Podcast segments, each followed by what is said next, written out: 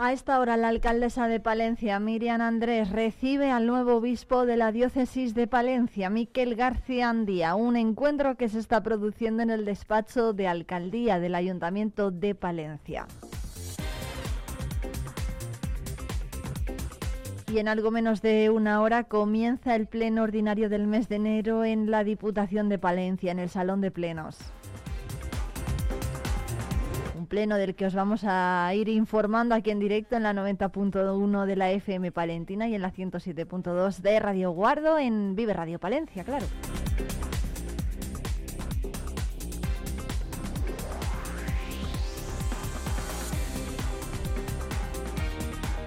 Y a las 10, Asaja, COAG y UPA van a dar una rueda de prensa en las aulas de formación de Asaja Palencia con motivo de las próximas movilizaciones agrarias, agrarias que se están preparando. Allí van a estar el presidente de Asaja Palencia, José Luis Marcos, el secretario general de UPA Palencia, Blas Donis, y el presidente de COAG, David Tejerina.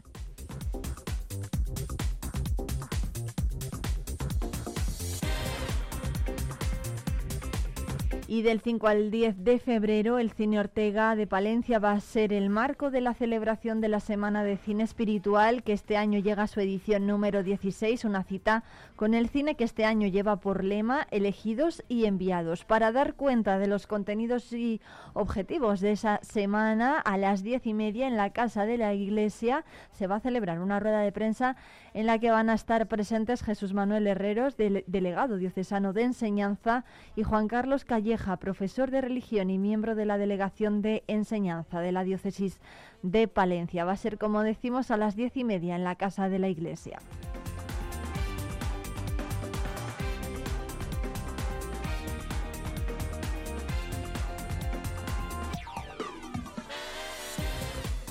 Y a las doce y cuarto en el Palacio Provincial la presidenta de la Diputación, Ángeles Armisen, acompañada de los vicepresidentes María José de la Fuente y Urbano Alonso, también van a recibir en visita institucional al nuevo obispo de la diócesis, Miquel García Andía.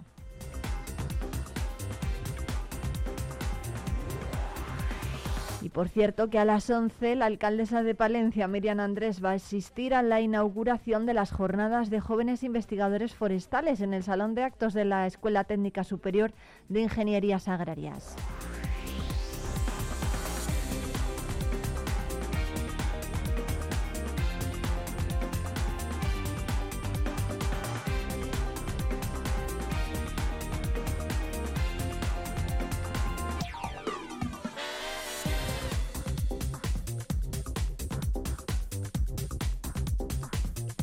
Son las 9 y 7 minutos. Enseguida llega ya la información del campo. Hoy vamos a conocer más de cerca todas las novedades y todos los servicios que ofrecen desde Maquinaria Ayuso.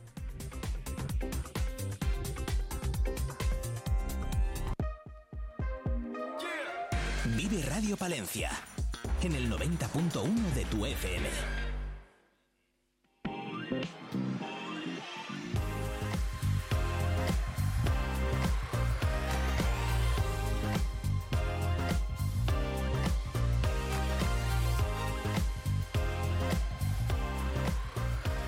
JM Ayuso, Maquinaria y Recambios Agrícolas. Es una empresa dedicada a la venta y recambio de material agrícola que tiene además más de 30 años de experiencia en el sector y ofrece piezas de la mejor calidad para máquinas y aperos para que los profesionales del campo puedan desarrollar su trabajo de la mejor forma posible. Vamos a hablar en los próximos minutos con José Miguel Ayuso, su responsable. ¿Qué tal? Buenos días. Hola, buenos días. Muchas gracias por atendernos. Eh, bueno, estamos a principios de, año, pero a priori, ¿qué valoración, eh, bueno, ni qué decir tiene, ¿no? Que aquí, eh, si, si acudimos a maquinaria y recambios agrícolas, vamos a encontrar todo lo que necesitemos, ¿no? Que al final la de ayudar al agricultor es la máxima de JM Ayuso. Eso es, aquí se puede encontrar recambio de cualquier marca y en un plazo corto si no lo hay. ¿Cómo, ¿Cómo están trabajando ahora mismo a principios de años y cuál es, eh, bueno, pues eh, su, eh, qué es lo que más, qué es lo que más está demandando ahora mismo en el sector del campo? Ahora mismo está muy parado todo por las lluvias, están muy atrasadas las labores, queda un de sembrar, de tirar mineral, de tirar herbicida, pero bueno, eso son cosas del tiempo. Entonces ahora mismo está bastante parado por eso, pero vamos, no, no esperamos que sea una campaña mala. Bueno, ¿qué maquinaria podemos encontrar ahora mismo en, en JM ah. Ayuso? Ahora lo que más está vendiendo es todo el tema del 4.0, que es tecnología nueva, que las máquinas traen corte de tramos, que llaman, corte de por boquillas, corte de secciones, eh, te analiza el campo si necesita tirar más abono aquí o no. Es todo mucha tecnología lo que se está lo que se está demandando ahora mismo. ¿Cuál es? Ah, bueno, hablábamos de hablaba José Miguel de eso de esa tecnología 4.0, que es lo más novedoso que podemos encontrar ahora en, en maquinaria agrícola. Eso es, es lo más novedoso que hay ahora mismo y es lo que está demandando la gente. Sí, pero ¿cómo es esta maquinaria? Sobre todo la gente joven. Eso lo principal es en sembradora, abonadora y sulfatadora. en esas máquinas vienen preparadas así y te van analizando la tierra según pasa, te dice que ahí tienes que tirar más abono porque es peor tierra, eh, lo hace todo la máquina, ¿sabes? No el tractorista no hace nada, como digamos, la máquina es la que analiza lo que hay que hacer en la tierra. Claro, al final facilita mucho mm, y, descuida mucho ¿no? a los profesionales, eh, para ellos es una carga menos de trabajo. Eso es, una carga menos, no tienes que, estar pendiente de nada porque ella, ella, la máquina ella sola lo va haciendo todo. Corta aquí, echa aquí más, allí un poco menos, allí más, ¿sabes? Lo que necesita lo hace. Ajá. Oye, como cuánta cuánta variedad de, maquinaria tenemos de este tipo, por ejemplo, que esté que, lleve aplicada esta tecnología que es punta. Hablaba de sembradoras y de qué y qué más maquinaria. Sembradoras, abonadoras, sulfatadoras, sobre todo equipos de tirar herbicida y los tractores también, claro, lo traen. Eh, también tenemos recambios, ¿no? O sea, quiere decir que, ese servicio también lo tenemos. ¿Qué, mm, qué tipos de recambios podemos encontrar y, bueno, ¿qué, asesoramiento vamos a recibir en JM Ayuso? Hombre, nosotros intentamos que el señor, el cliente se vaya, cliente, se vaya contento.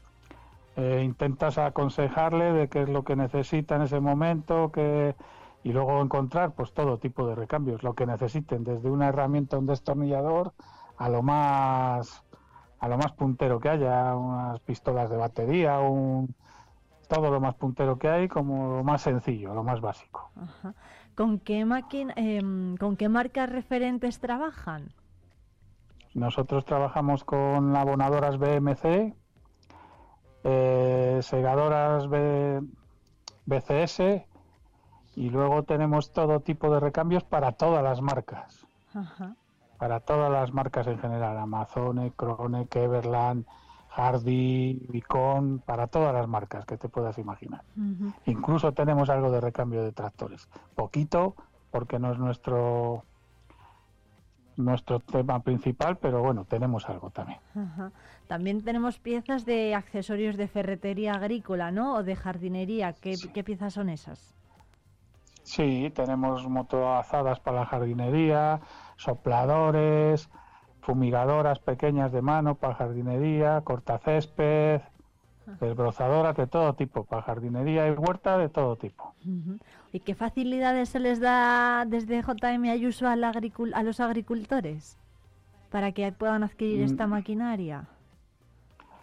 Pues oye, ahora mismo se cuenta contigo todo tipo de facilidades depende cómo anden ellos de, dinero, si hay que dejarlo pagar a varios plazos o uno, o lo que quieran. Ahora mismo estamos eh, abiertos a todo. Bueno, ¿y cuál es la, cuál es la demanda, o bueno, cuáles son las demandas de, de, su cliente? Por ejemplo, vamos a decirlo así, ¿no? Cuando la gente se acerca por allí o, se pone en contacto con ustedes, cuáles son las inquietudes o cuál es un poco lo que, lo que demanda el agricultor de hoy en día. No sé si esa tecnología 4.0 de la que hablábamos antes. Eso sí, lo demandan mucho y luego cuando vienen a por un repuesto que lo tengas. Eso es lo principal para ellos. Sí, ¿no? Que se vayan con ello de la mano. Eso es porque los, los que los plazos sean lo, lo más breves posibles, ¿no? Eso es, eso es. Bueno, ahora mismo, ¿qué, qué plazos manejan de entrega? Nosotros como mucho, si no, lo, si no lo tengo, que es raro que no lo tenga, como mucho 48 horas. Ajá. Qué rápido, ¿no? ¿De dónde, de dónde, cómo se trabaja para que ese plazo sea tan breve? Mm, Casi todo ahora mismo vienen de almacenes centrales de en Francia y de ahí sale por avión. O sea que, ya te digo, 24, 48 horas como mucho. Ajá.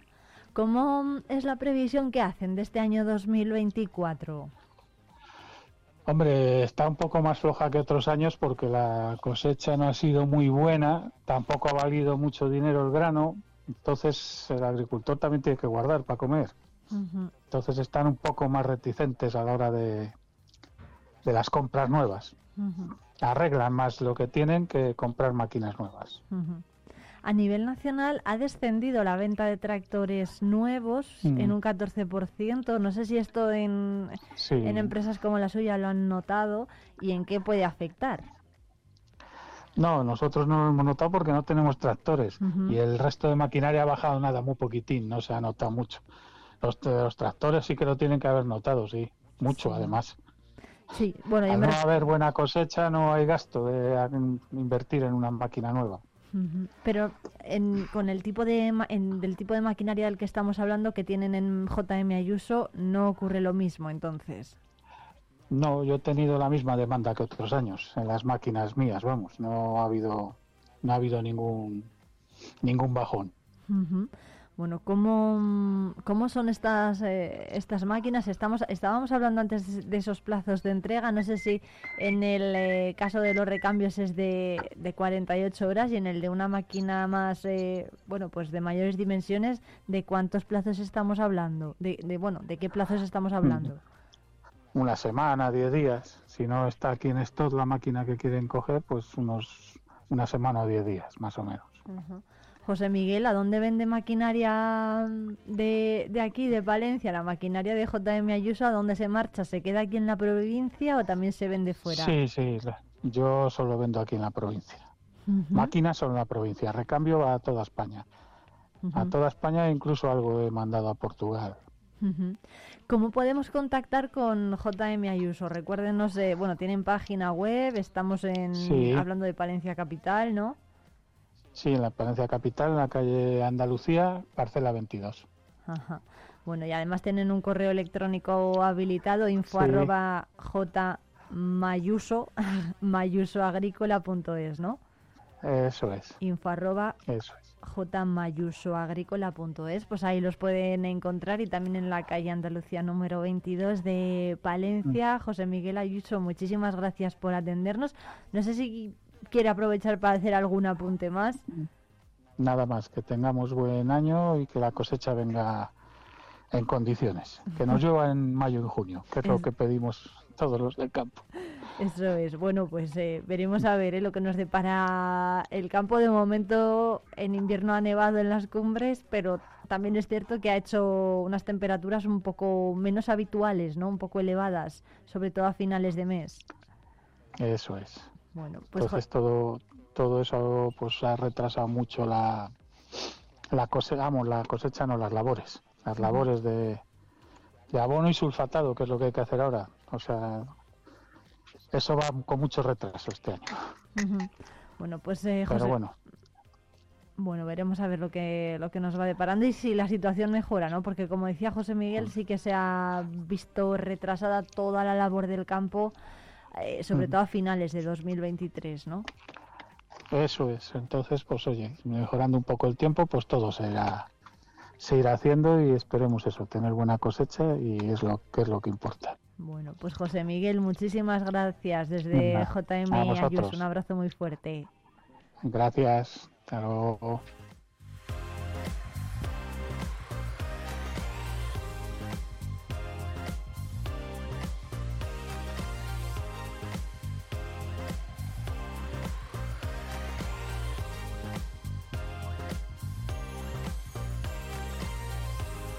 Y además en Vive el Campo recordamos esa comparecencia conjunta que va a producirse a las 10 de la mañana por parte de los eh, presidentes de Asaja Palencia, José Luis Marcos, el secretario general de UPA en Palencia, Blas Donis, y el presidente de COAG, David Tejerina unas eh, comparecencias que van a tener lugar en las aulas de formación de Asaja Palencia con motivo de las próximas movilizaciones agrarias que se están preparando y que van a producirse en las próximas eh, jornadas. Estaremos muy pendientes de este asunto a lo largo de la mañana.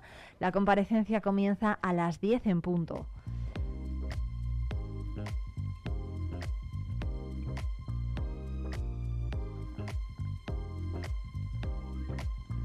Y por cierto que representantes del Ayuntamiento de Soto de Cerrato, encabezados por su alcalde Jesús Sánchez, participaron activamente en el primer Congreso Nacional de Productores de Patata celebrado en Medina del Campo, en Valladolid. El evento marcó un punto significativo después de que Soto de Cerrato se hermanara con varios municipios de toda España, incluyendo, por ejemplo, Xinzo de Limia en Ourense, Coristaro, eh, Coristarco en La Coruña o El Carpio en Valladolid. Eh, esta incorporación de Cartagena, eh, además se incorporaron también otros municipios como el de Cartagena en Murcia o La Rinconada en Sevilla, además de Medina del Campo en la provincia vallisoletana. La Asociación de Pueblos Productores de Patata ha sido formalizado durante ese congreso y los representantes de los municipios hermanados discutieron de manera detallada los programas de trabajo e intercambio, centrándose especialmente en el ámbito agrario y en el desarrollo del sector de la patata. En este marco se celebraron los primeros premios nacionales de la patata donde se reconoció la labor de destacados protagonistas del sector, como por ejemplo Nicolás Serna, que recibió el Premio Nacional de la Patata, mientras que María del Mar Galindo fue galardonada como productora de patata del año y Manuel Aires como productor de patata joven anual.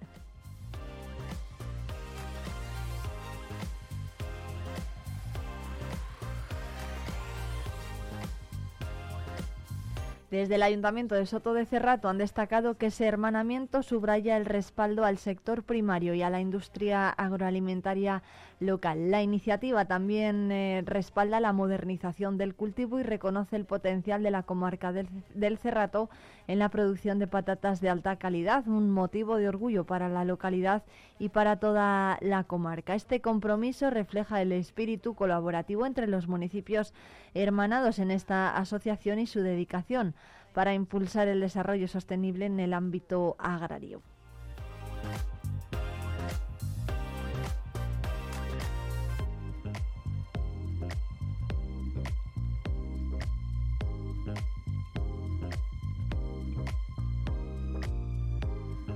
Pues incorporación, la de Soto de Cerrato a esta asociación, la de pueblos productores de patata, que se hizo efectiva ya hace algunas semanas y que ha tenido como primeros actos del año este primer Congreso Nacional.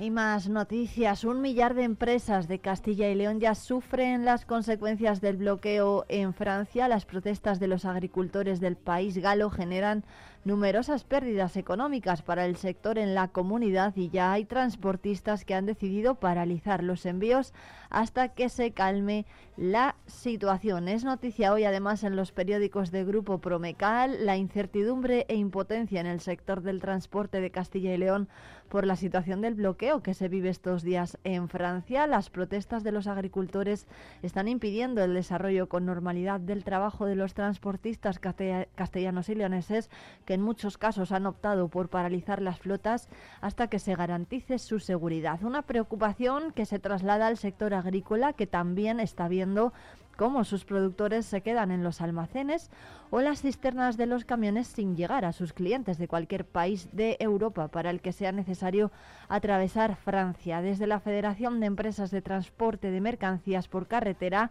estiman que todas las empresas regionales que hacen servicio internacional, más de mil en toda Castilla y León, se están viendo perjudicadas, bien porque tienen que viajar a Francia o porque necesitan cruzar el país en dirección a Alemania, Bélgica o los Países Bajos.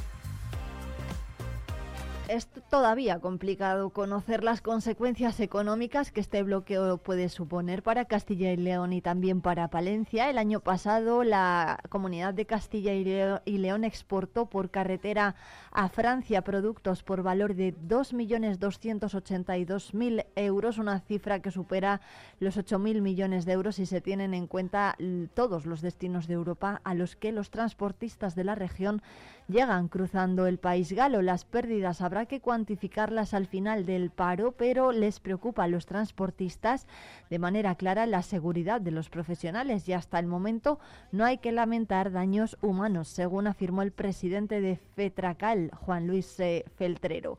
Castilla y León cuentan en la actualidad con 14.400 empresas dedicadas al transporte por carretera, de las cuales más de 12.100 se dedican al de mercancías, según los datos facilitados por la Consejería de Movilidad. Estas cifras dan una idea de la importancia que el sector tiene para la comunidad, con más de mil empresas que hacen rutas internacionales, por lo que desde la Federación advierten de que las pérdidas pueden ser muy elevadas. Además, las mercancías que más se transportan al país galo son productos agroalimentarios que por sus características requieren de un control de temperatura y condiciones especiales. Esto hace que la preocupación aumente porque están en riesgo el, están en riesgo el trabajo y todo el transporte que pueda que tenga que realizarse en estas eh, condiciones. Uno de los camiones de transporte cobreros con sede en la localidad zamorana de Castro Gonzalo sufrió el pasado jueves es un altercado al que al ser vaciado en un en un aparcamiento toda su carga, toda la carga que transportaba. En concreto, el vehículo llevaba vino blanco procedente de Castilla-La Mancha con destino a Alemania.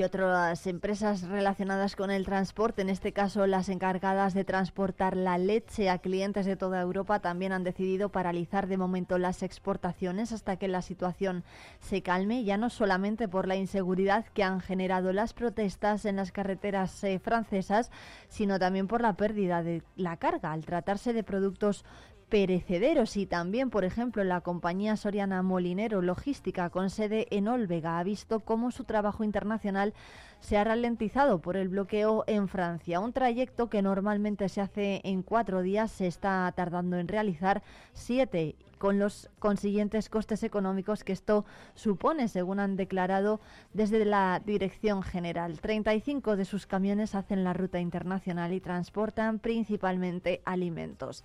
Dicen que hay que tener paciencia y ver cómo evoluciona la situación y desde la Federación Regional defienden que el trabajo hay que realizarlo porque en muchos casos la mercancía no tiene Francia como destino final, aunque recomiendan a los transportistas que se mantengan informados sobre el desarrollo de la situación, así como que eviten enfrentamientos innecesarios y sigan las recomendaciones de las autoridades francesas.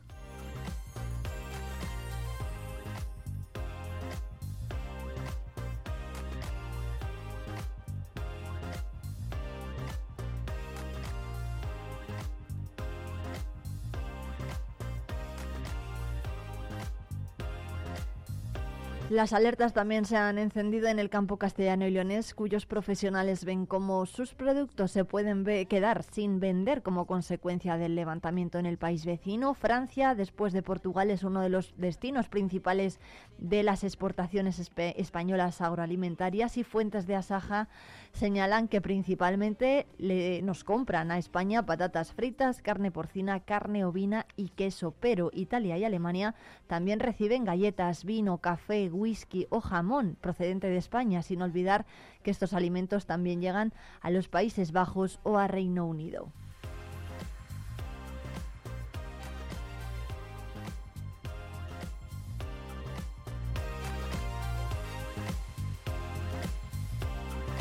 Vive Radio.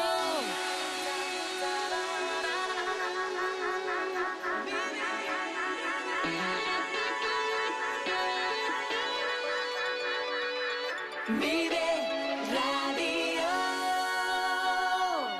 Agricultor, ganadero. Asaja Palencia te ofrece información, formación y asesoramiento y defiende tu sector. Visita nuestras oficinas y asajapalencia.com. Saldaña te espera el día 2 de febrero en su tradicional Feria de las Candelas. Las últimas tendencias en maquinaria agrícola como aperos, tractores, pulverizadores, productos y servicios para el campo te esperan en esta feria. Además podrás disfrutar de una deliciosa degustación de la sabrosa alubia de Saldaña y muchas sorpresas más. Desde 1885, Feria de las Candelas en Saldaña. Te esperamos. Vive Palencia con Irene Rodríguez.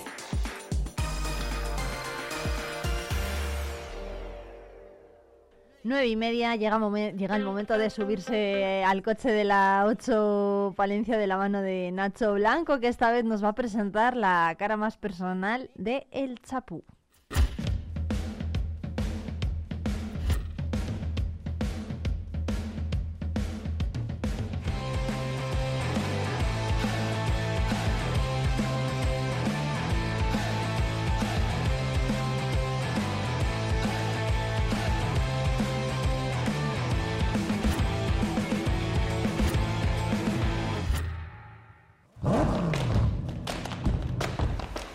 Comenzamos un nuevo Arráncate y hoy creo que lo vamos a hacer además con mucho humor, porque nos va a acompañar el Chapu, que no es palentino, pero como si lo fuera, muy buenas. ¿Qué tal? Bueno, siempre, sí, ya, ya, yo creo que sí.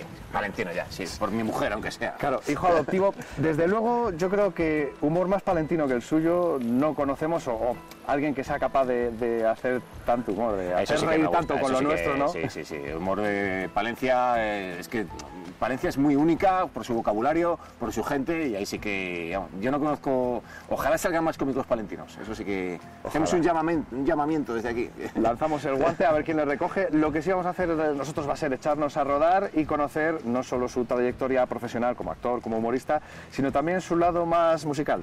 ¿Parece? Venga, claro que sí. Venga, pues nos ponemos en marcha.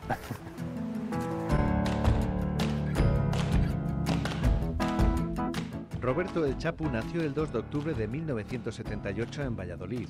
Estudió interpretación en la Escuela de Arte Dramático de su ciudad y continuó su formación con maestros como Ricardo Vicente, con quien comenzó su carrera profesional. Ha participado en multitud de obras de teatro, películas y programas de televisión como Los del Sótano, emitido por Castilla y León Televisión, aunque su faceta más popular sea probablemente la de monologuista. Bueno, Chapu, lo primero. Cuéntame, Nacho. Yo, eh, el Chapu, el apelativo, el... ¿de dónde viene? ¿De dónde sale? Joder, me gustaría contarte una historia romántica y bonita, pero es, es de chapuzas, o sea, es de chapuzas. A ver, ¿de hacer chapuzas en casa? No, no, pero que escucha, que es que esto fue en el colegio, o sea, pero en tercero o cuarto de GB, ¿sabes? Sí, sí, pues siempre era muy desordenado, siempre las andaba liando. Chapuzas, que chapuzas, que chapuzas, y luego chapu, chapu, que a lo mejor no iba a ser así yo de chapuzas, ¿sabes? Pero ya cuando te marcan tan de pequeñito... Ya estás condicionado somatizas y pues, no podía defraudar a mi mote. Antes el mote casi que, que la personalidad. unas expectativas, ¿no? Claro, claro. La gente ha puesto en mí.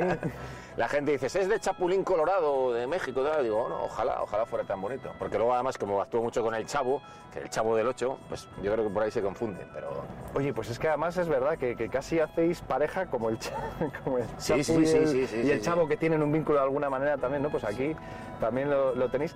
Eh, decía al principio, no es palentino, pero como si lo fuera adoptivo, porque Tú lo has dicho. Sí. Casado con una palentina. Sí, Eso ya marca mucho. Me casé en Villasirga, eh, vivo ahí justo al otro lado de la frontera, en Valoria, y vengo mucho a Palencia, es decir, a actuar, hago humor palentino, como tú dices. Vengo al cine a los Ortega, a la ITV a Palencia. Uno es de donde pasa la ITV, eso es así.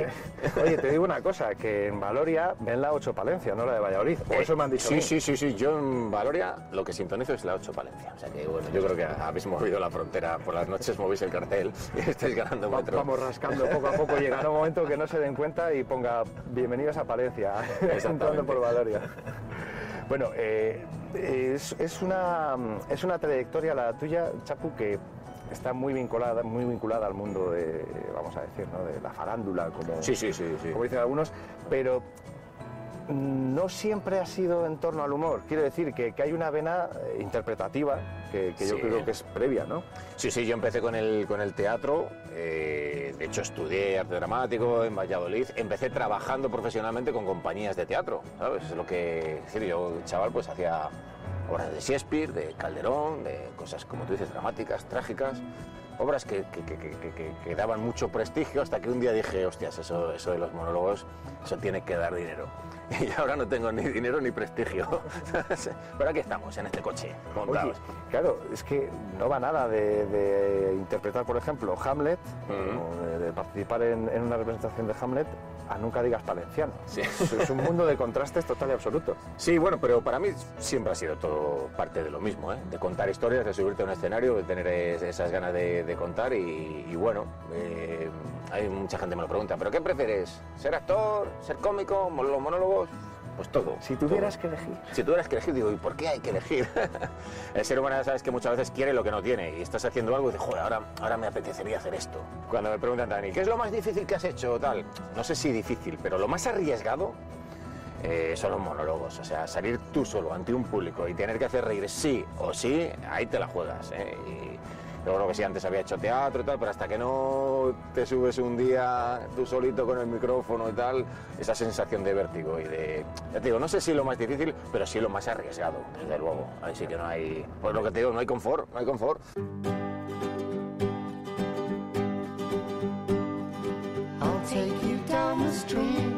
Te decía antes, has estado haciendo cosas audiovisuales también en esta casa. Ese proyecto, mm, ¿cómo nace? Entiendo, la factoría vaquero, que dice yo he oído alguna vez, ¿no? La factoría. Sí.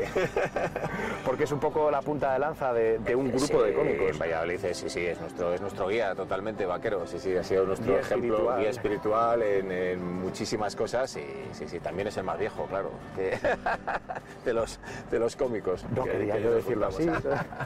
Oye, y te voy a poner el compromiso. Actores referentes.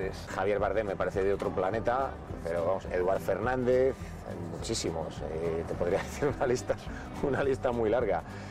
Eh, me gusta mucho actrices, me gusta mucho, hablando de comedia, Yolanda Ramos. Yolanda Ramos me parece buena. brutal que diga lo que diga, yo me río. Pero Pero que también. genuina. Es Sí, que- sí, sí. Efectivamente, que haga y Sí. diga lo que diga. Pero que se pone a hacer trama, lo que hablábamos antes, y, perfectísimamente. Ya no te digo, bueno, pues eh, así internacionalmente Meryl Streep no soy nada, no soy nada original.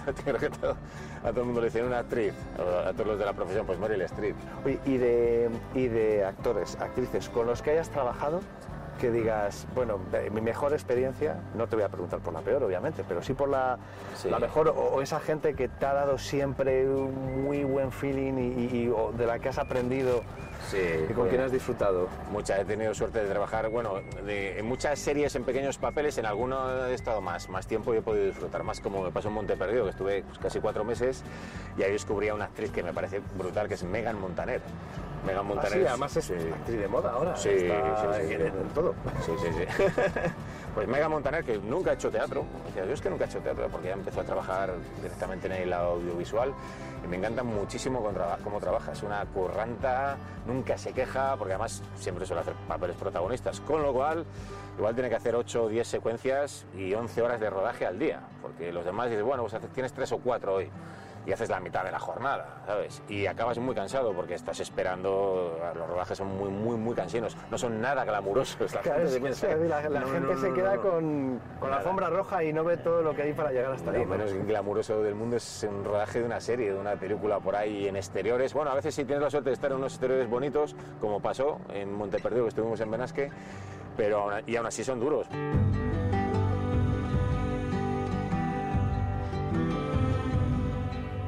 Claro, yo grabé una escena en la casa de papel, ¿sabes? Al final eso dices, ¡fua! Es decir, que a nivel mundial, pues no sé qué, lo han visto 200 o 300 millones de personas. Pero bueno, solo en España, bueno, y eso que es algo camuflado, con gafas así, tal, que no, no todo el mundo se da cuenta como todos en la casa de papel. pero la cantidad, la cantidad de gente que te llama, que te manda mensajes, que, que te hace el pantallazo, que tal, sí. Pero bueno, es que son las, son las normas del juego. Eh, Para bien y para mal. para bien y para mal, quiero decir que, esto es así. Eh, lo que quieres al final es trabajar.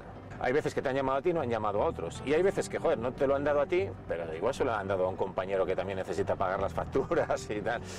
Y sí, has trabajado mucho y tal, pero en muchos trabajos a veces tampoco llega la recompensa, ¿sabes? Y entonces tenemos esa cosa de que la vida nos debe algo que cuando te lo dan, ¿sabes? Que cuando te lo reconocen, ¿no? Dices, ¡guau! Lo merecía. Claro, ya era hora, ya, merecía, ya ya era hora. a mí.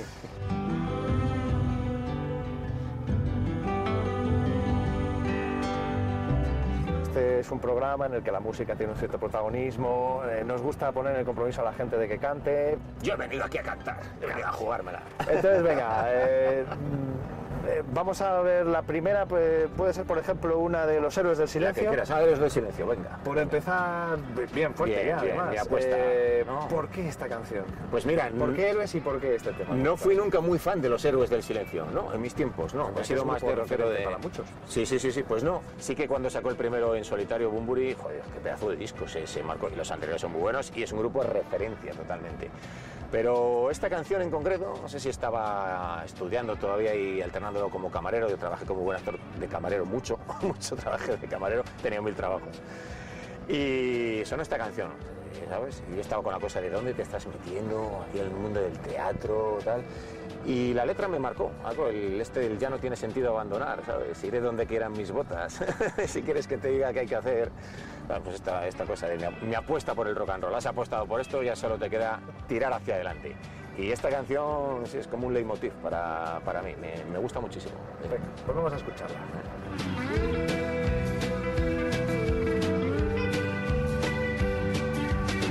Ya no puedo darte el corazón. Iré donde quieran mis botas. Y si quieres que te diga qué hay que hacer, te diré que apuestes por mi derrota. Es un temazo, es un temazo que te pone las pilas cuando estés un poco bajo de moral. A mí por lo menos. No dejes nada por hacer. La música puede ser un puntazo o puede ser una tortura también con la canción del verano, por ejemplo. Sí, Estar sí, hasta las narices de escuchar ciertas canciones. O si me pones reggaetón, pues claro, eso no me ayuda a afrontar el día. Atento al melón que hemos abierto. El reggaetón es, a ver, son los tiempos, es lo que se lleva. En- ya doy por hecho que en tu casa no se escucha el reggaetón, eh, pero claro, es que luego hay gente que si entra a un bar y está sonando el reggaetón, se sale por la puerta. Sí, yo lo entiendo. Lo que pasa es que si vas con amigos y les gusta, pues igual hay que cambiar de amigos.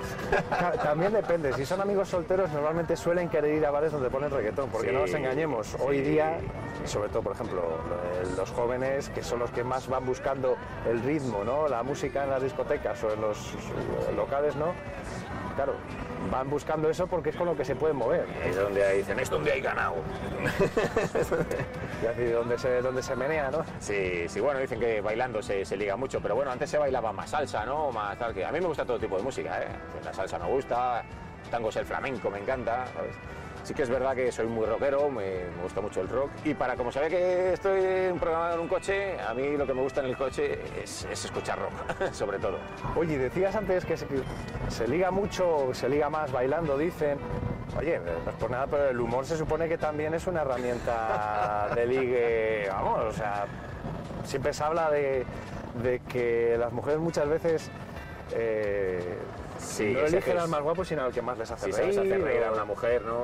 Eh, sí, que, sí que es verdad que al principio lo notaba mucho, que te bajas del escenario y yo no soy un tío guapo, ni soy un tío legón, ni nada. Pero sí que te bajas y dices, y te empieza a hacer caso gente que en circunstancias normales no se habría fijado en ti. que empieza, ay, ay, tú no me habrías ni dirigido la palabra si entro así por la puerta del bar, solo con, con mi presencia. Sí, que no, no soy el que va llamando la atención. No, no, Pero- no, no. Oye, ¿y, y a tu mujer te la ganaste con el humor?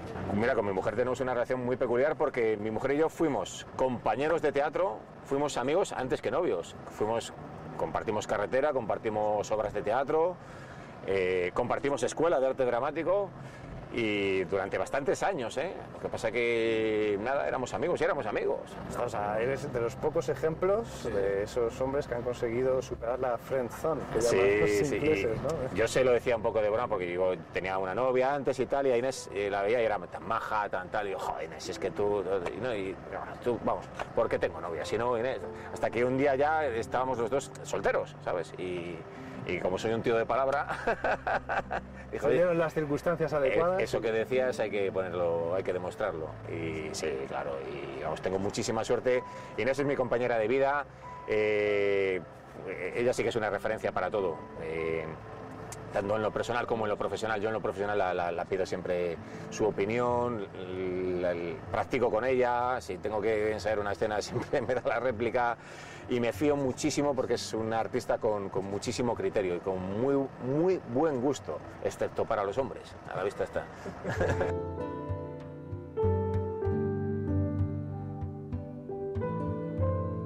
Yo ese apoyo siempre me he sentido muy apoyado por Inés y se lo agradeceré siempre. Me he sentido muy apoyado y necesitas ese apoyo y esa tranquilidad de, de, sí, vale, estás por ahí, pero ostras, estás trabajando, estás trabajando. Y, y bueno, y necesitas, y luego muchas veces estás en casa y estás escribiendo, estás ensayando, y necesitas tu tiempo para, claro, es que, es que no, no, esta profesión da la cosa de, de, de cachondeo, de ociosidad. Tú tienes que salir al escenario y parecer que te lo estás. Es que te lo pasas bien, ¿eh? te lo pasas bien en el escenario. Pero que todo te da igual, que todo se te ocurre en el momento, que esto es un, ¿sabes? una fiesta constante. Tienes que dar esa imagen. Pero no, no lo es. No lo es. a, a veces no estás bien, pero te lo tienes que pasar bien. Y tu trabajo es pasártelo bien para que otros se lo pasen bien. Totalmente. Es muy totalmente. difícil, ¿eh? Sí, si yo no hubiera estado hoy, no, hombre, el día que haya que faltar, pues faltaré, si es por fuerza mayor. Pero sí, claro, tienes malos días como todo el mundo y dices, ¡guau! Y ahora tengo que. Pero uno tiene un mal día en la oficina y se queda ahí en un rincón y, por así decirlo, ¿no? Y, y ya está, y no pasa. Pero claro, cuando tienes que animar a la gente, Sí, tienes que sacarle la sonrisa, ojo, ¿eh? sí, sí, sí, Ya- sí. Habrá que tirar para adelante. es así. Y, y decías que intentabas actuar ahora más, más cerquita. Sí. Imagino que eso eh, es más fácil conseguirlo, aunque sea limitado, ¿no? Obviamente con cosas como nunca digas valenciano. Claro. Así, así tienes garantizado cerca de casa. Pero claro, también es un recorrido más limitado, ¿no? Sí, sí, sí. Por ejemplo, pocos pueblos de Palencia habrá en los que no haya actuado ya. ¿eh? La provincia de Palencia sí, la tengo muy, muy trillada. Y, pero, y toda Castilla y León en general, ¿eh? Toda Castilla y León. ¿Qué pasa? Que me imagino que también eh, es, es un proceso natural. Antes te llamaban para ir a Murcia, para ir a Alicante, para ir a Galicia, y decías, sí, venga, voy. Ahora, dice, ahora por una no vas o por dos. Sin embargo, si te llaman de pueblos por aquí, sí, sí, ah, vale, te ven en ese pueblo y el del pueblo al lado te quiere llevar también. Entonces, quieras que no, se va cerrando el círculo. De un bolo al otro bolo. Claro, a Madrid siempre sigues yendo, pero bueno, el tren ahí afortunadamente y el autobús lo tenemos a, a tiro de piedra. Estamos muy cerquita de Madrid.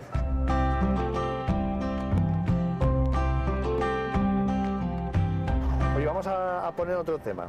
You ever seen the rain? Que ¿Por qué es el que has elegido? Podría haber, elegido, seguro, pero- po- podría haber elegido otros, ¿eh? cualquiera, porque tiene tantos y tantos. Y, y volvemos a lo del coche. La Creedence sí que es para ir en coche. La Creedence es para ir en coche. Bueno, el Fortunate Son, que es, Sí. es Forrest Gump Sí, eh, es en helicóptero, pero, Vietnam, pero meterte y ponerte en el coche, hay que poner limitador de velocidad para que no nos sí, te vienes arriba. sí, sí, sí, sí, sí. Pero, hombre, este es como, es como el más famosete, ¿no? Podríamos decir así tal, pero, pero vamos, cualquier tema de la Creedence, este me recuerda a mogollón de momentos. Ahí hay 10, 12 temas de, de- de la Creedence, que dices, joder, lo que he vivido con este tema, cincuenta y tantos años después de estos temas, o 50 años después, siguen estando vigentes, no han envejecido nada, nada, nada mal. Es que son- Totalmente. Venga, pues vamos a escucharle. Venga.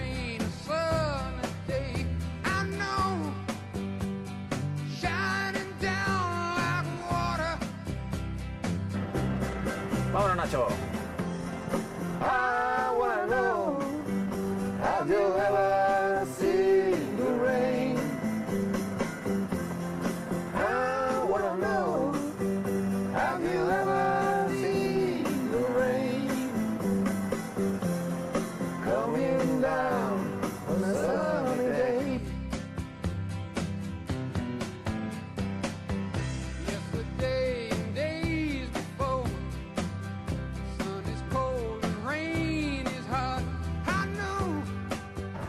Esto es algo que a uno le cambia la vida. Mi crío ya va a cumplir 11 años, parece que fue ayer cuando nació. Eh, sí, sí. Afortunadamente he pasado muchísimo tiempo con él. eh, me ha sabido a poco, porque es, es un chaval encantador.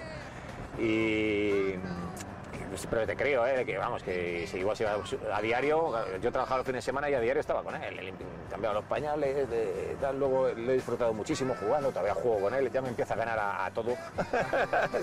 Llega un momento en el que eso... los deportes pues ya es, es así, es así. Y bueno, en, la Play ni- o en la Nintendo ni me atrevo a jugar con él porque ahí sí que me machaca. Pero sí, quieres, quieres pasar tiempo, quieres pasar tiempo con tu familia. O sea, yo me lo paso muy bien en casa. Mira, a mí en la pandemia, por ejemplo, hombre, una faena todo lo que pasó, pero yo no me sentía agobiado. También viviendo en un pueblo pues es diferente. Eso es verdad, eso Sí. hacía mucho tener naturaleza cerca, tener... bueno. Claro. Pero vamos, yo con mi familia, en mi casa, eh, viendo cine, series, escuchando música. ¿Ves? Tanto, yo es una cosa que esperaba que con la pandemia la gente valorara más esas cosas. Quiero decir que nos hemos pasado dos meses encerrados en casa, que afortunadamente eh, era la mejor época para tener que quedarse dos meses encerrados en casa, porque es una época en la que había mucho entretenimiento. Sí. O sea, muchas cosas para que no nos volviésemos micos. Y aún Sí. así, pues en fin, el impacto que ha tenido, pues lo vemos y lo seguiremos viendo. Pero, joder, ha sido una época en la que eh, yo he oído a gente decir, a mí es que eh, me ha salvado la vida Sí. la, la serie. El ocio, la cultura, claro.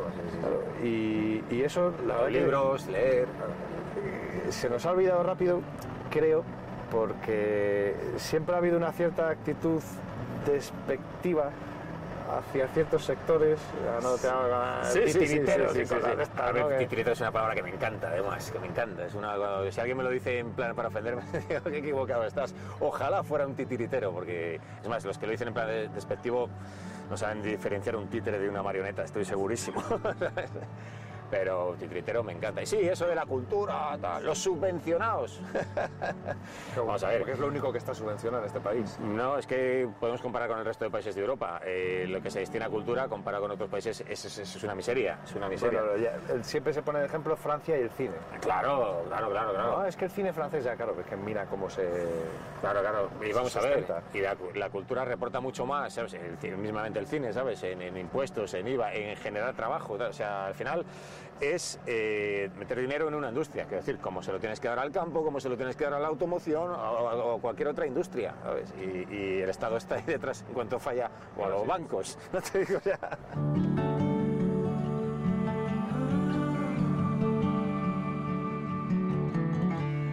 El mejor momento profesional que has tenido. Yo no me gusta pre- preguntar por los peores, a ver, mejor momento de esos de tierra, trágame un poco de vergüenza que le puede dar a uno, vaya, bueno, sí, podría ser, pero no me gusta poner en, en lo malo, sino intentar sacar lo bueno. No lo en- sé, en este un caso, algún momento que digas- Te puedo decir varios momentos. Eh, mira, a estar acabando la escuela en cuarto, estaba en tal, y que me llame, que era mi referencia, mi profesor de cuarto, además, Ricardo Vicente, que ya no, ya no está con nosotros, pero siempre sigue con nosotros, siempre me acuerdo de él antes de subir a escenario. Siempre presente. Sí. Y, y me llamó para trabajar con él en su compañía, para hacer Ha- eh, Macbeth. Estaba haciendo Hamlet con él en, en cuarto de montaje y me llama para hacer Macbeth con, con él. Ese fue un momento que me marcó. Me acuerdo que me dice, eh, puedes venir a hablar conmigo después de clase. Y digo, hostias, se me viene encima, ¿qué he hecho? y me cuenta eso. Mira, llamadas, eh, llamadas. Alex Clavero, Alex Clavero me llama ya porque yo no trabajaba con estos de feria, ¿sabes? Ya llevo, este va a ser 11, 11 años creo. Pero el primer año me llama Alex Clavero en verano. Oye, Chapu, que habíamos pensado una cosa de este trabajo. Digo, pues me llamará para hacer un vuelo con él en algún pueblo o tal. Y no, no Sí, me- que, es muy habitual entre monologuistas. Sí, ¿no? sí, y no, me llamó para, para empezar a currar con ellos, ¿sabes? Y me acuerdo, que, me acuerdo que estaba en la cocina con el móvil y estaba con la escoba, medio barriendo, recuerdo perfectamente esa baldosa, cuando me lo dijo. Y sí, llamadas, alguna llamada para alguna serie también. Mira, son las llamadas al final, lo que... Curioso, ¿eh? Momento patrocinado por Movistar.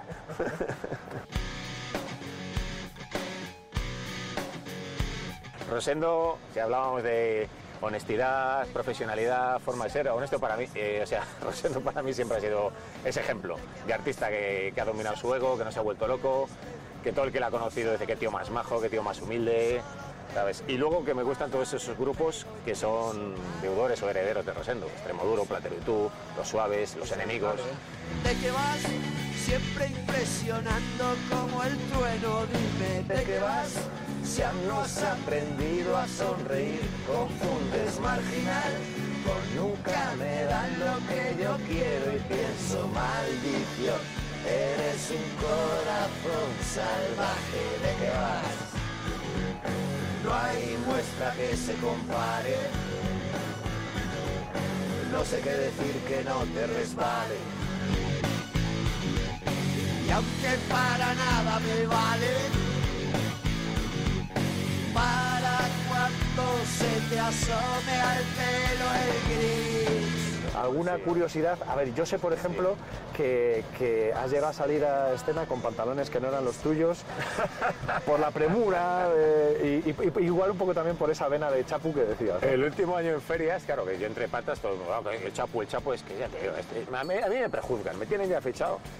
Y salimos de un sketch que hacíamos Nano y Nino, Fran el Chabu y yo, pero el siguiente es una escena que salíamos de Chabu y Chapu, ¿sabes? Entonces, corriendo, claro, y Chapu siempre como los siameses.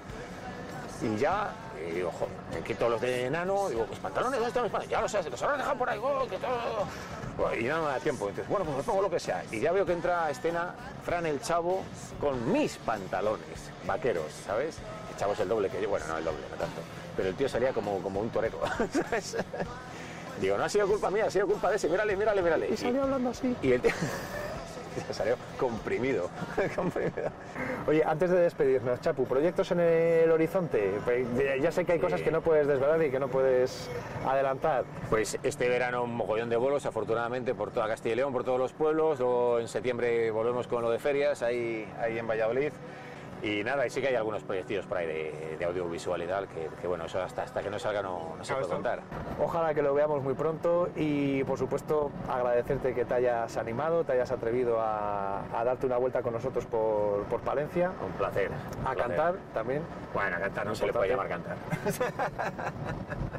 Y vamos a aprovechar para despedirnos, para que suene de fondo, aunque sea un poquito esa última canción que, que me habías dicho también de Sabina, que no sé si tiene también Sí. algún significado. Bueno, especial. Sabina ya es una religión para mí, para muchos, claro. Sí, sí. O sea que re- re- realmente no es que sea la canción esta concreta por nada especial, sino Por Sabina especial. porque es Sabina, Podría porque ser Joaquín. Bueno, estas ganas de siempre hay que tener las ganas de. No hay que perder las ganas de. Venga, pues vamos a quedarnos con esa filosofía y a disfrutar del maestro, del gran Joaquín Sabina. Lo dicho, Chapu, muchas gracias y mucha suerte. Gracias, Nacho, igualmente. Y yo me muero de ganas de decirte que me muero de ganas de decirte que te quiero. Y que no quiero que venga el destino a vengarse de mí. Y que prefiero la guerra contigo al invierno sin ti. Arráncate con la 8 Palencia. Espacio ofrecido por Palausa, Ayuntamiento de Ampudia. Bricoprix JM Ayuso Maquinaria y Recambios Agrícolas. y Ayuntamiento de Venta de Baños.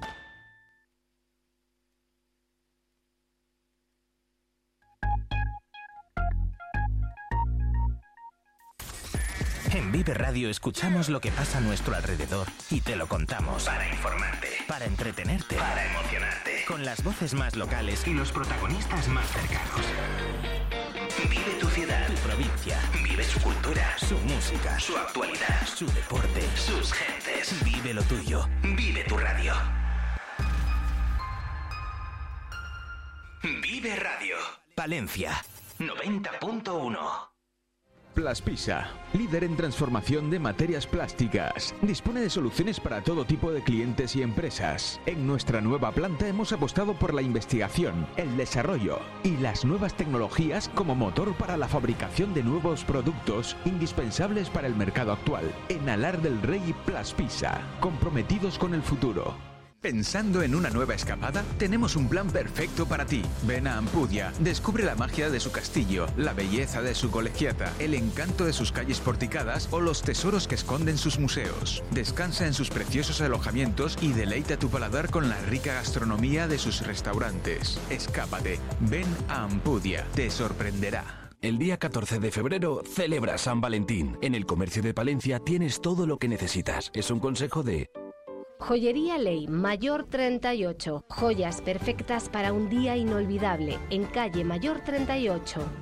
Restaurante Pizzería Pontevecchio. Sabores de Italia para momentos únicos. Calle Doctrinos 1. Reservas 979 74 52 15. Peletería Prieto. Regala la suavidad y el diseño de nuestras prendas. Calle Mayor 76. El sector primario en Castilla y León es el protagonista cada mañana en Vive Radio. Desde las 7 y 10 de la mañana, de lunes a viernes. De lunes a viernes. Jaime Sánchez Cuellar te ofrece toda la actualidad informativa. Relacionada con la agricultura y la ganadería. y la ganadería. Para estar al día. Para estar al día. Vive el campo. De lunes a viernes cada mañana. Vive el campo. Aquí. En Vive Radio. Valencia 90.1. En Vive Radio escuchamos lo que pasa a nuestro alrededor y te lo contamos. Para informarte, para entretenerte, para emocionarte. Con las voces más locales y los protagonistas más cercanos. Vive tu ciudad, tu provincia. Vive su cultura, su música, su actualidad, su deporte, sus gentes. Vive lo tuyo. Vive tu radio. Vive Radio. Palencia 90.1.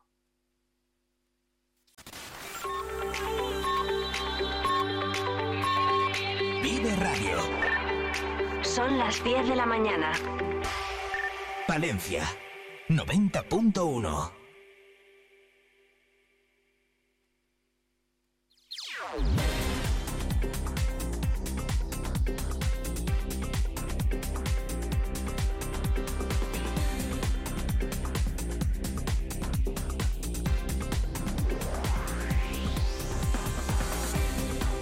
Diez en punto de la mañana, la estación de servicio El Pastor de la red de estaciones Avia, ubicada en la avenida de Andalucía número 180, esquina con la carretera de Magalles, ofrece el precio de sus carburantes en Vive Radio Palencia. Estos días, gasolina 95 a 1,56, gasolina 98 a 1,67, gasóleo A a 1,50, gasóleo premium a 1,59 y gases licuados de petróleo a 0,91.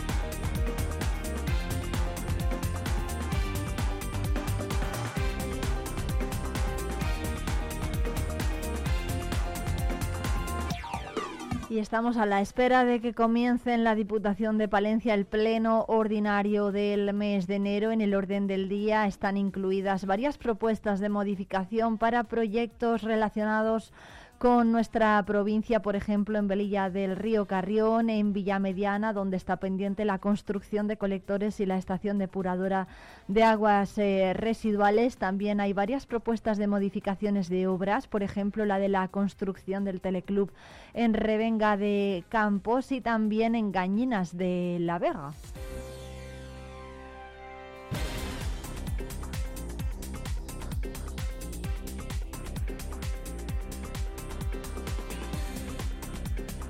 También hay proyectos eh, pendientes de aprobación eh, en municipios como Arconada. Y también se lleva en el orden del día la propuesta de aceptación de la delegación en la Diputación de Palencia de las facultades que el Ayuntamiento de Fromista tiene atribuidas en materia de gestión tributaria y recaudación. Todo esto está previsto que salga adelante en el pleno que está a punto de comenzar en el salón de la institución provincial.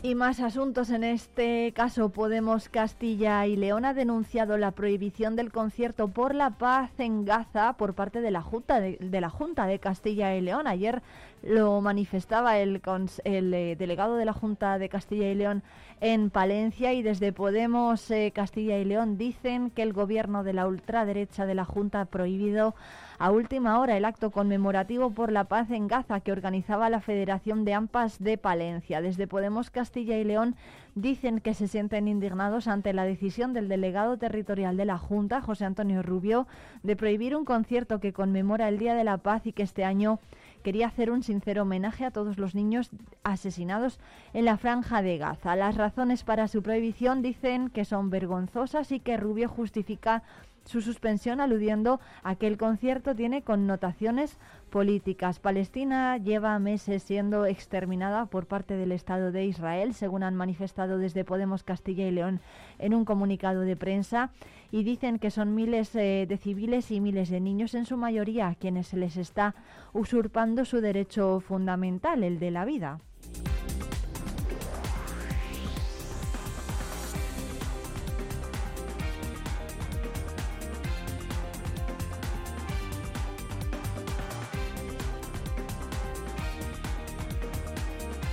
El acto que estaba previsto para la tarde de ayer consistía en la emisión de un concierto de la Orquesta Filarmónica de Berlín con la participación de los alumnos del Conservatorio de Música en el Auditorio de Palencia, en el Auditorio del Conservatorio de Palencia, coincidiendo con la celebración del Día Escolar de la Paz y de la No Violencia que se, celebra se celebraba en la jornada de ayer martes, en el eh, de ayer eh, de ayer 30 de enero. En el cartel se difundía un concierto por la paz, Gaza y otros territorios en conflicto y el acto estaba organizado por la Federación Provincial de AMPAS de Centros Públicos de Palencia, por ejemplo, el del Conservatorio de Música y la plataforma Solidaridad Palestina.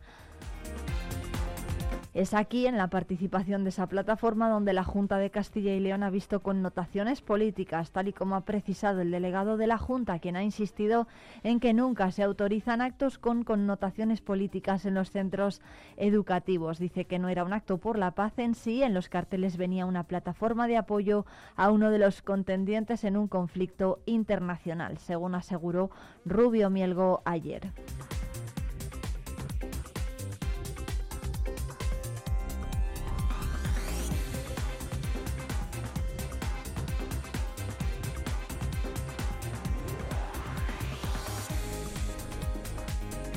Y más noticias. El alcalde de Barruelo de Santullán, Cristian Delgado, agradece a Ana Catarina Ferreira Pires los, los servicios prestados una vez registrada su renuncia como concejala. Cristian Delgado asegura que le desea todo lo mejor en lo personal y en lo profesional, no pudiendo hacer otra cosa que respetar su decisión.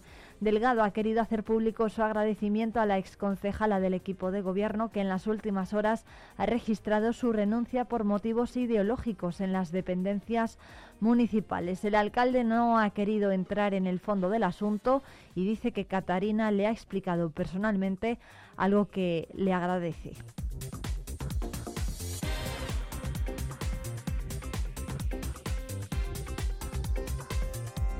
Y hasta las 12 en Vive Palencia vamos a hablar con Herrero que está preparando un nuevo concierto en Guardo.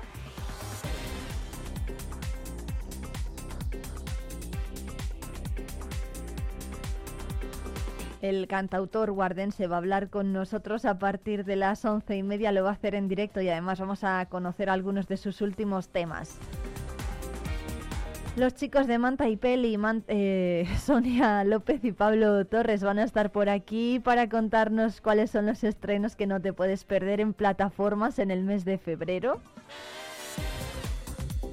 Y vamos a hablar de dulces, de dulces típicos de estos días de las fiestas de las candelas. Lo vamos a hacer con Alejandro del Campo de la repostería El Alar.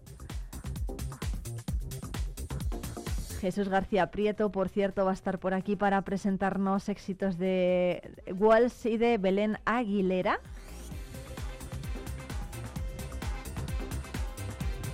Y en Patitas Peludas, Marian Belloso de Clínica Veterinaria Argos nos va a hablar de unos roedores muy simpáticos que además podemos tener en casa, los conejos. Enseguida nos da las claves para cuidar lo mejor posible de ellos. También vamos a hablar con los eh, representantes del grupo Zarabanda Teatro, que ayer presentaba su programación con motivo de su 40 aniversario. Enseguida nos lo cuentan Belén Carrión y Enrique González.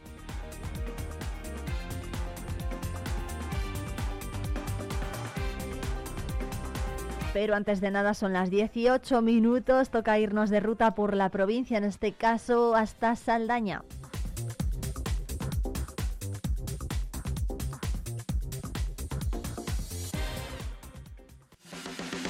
Vive Palencia, vive tu provincia, vive tu pueblo, vive radio.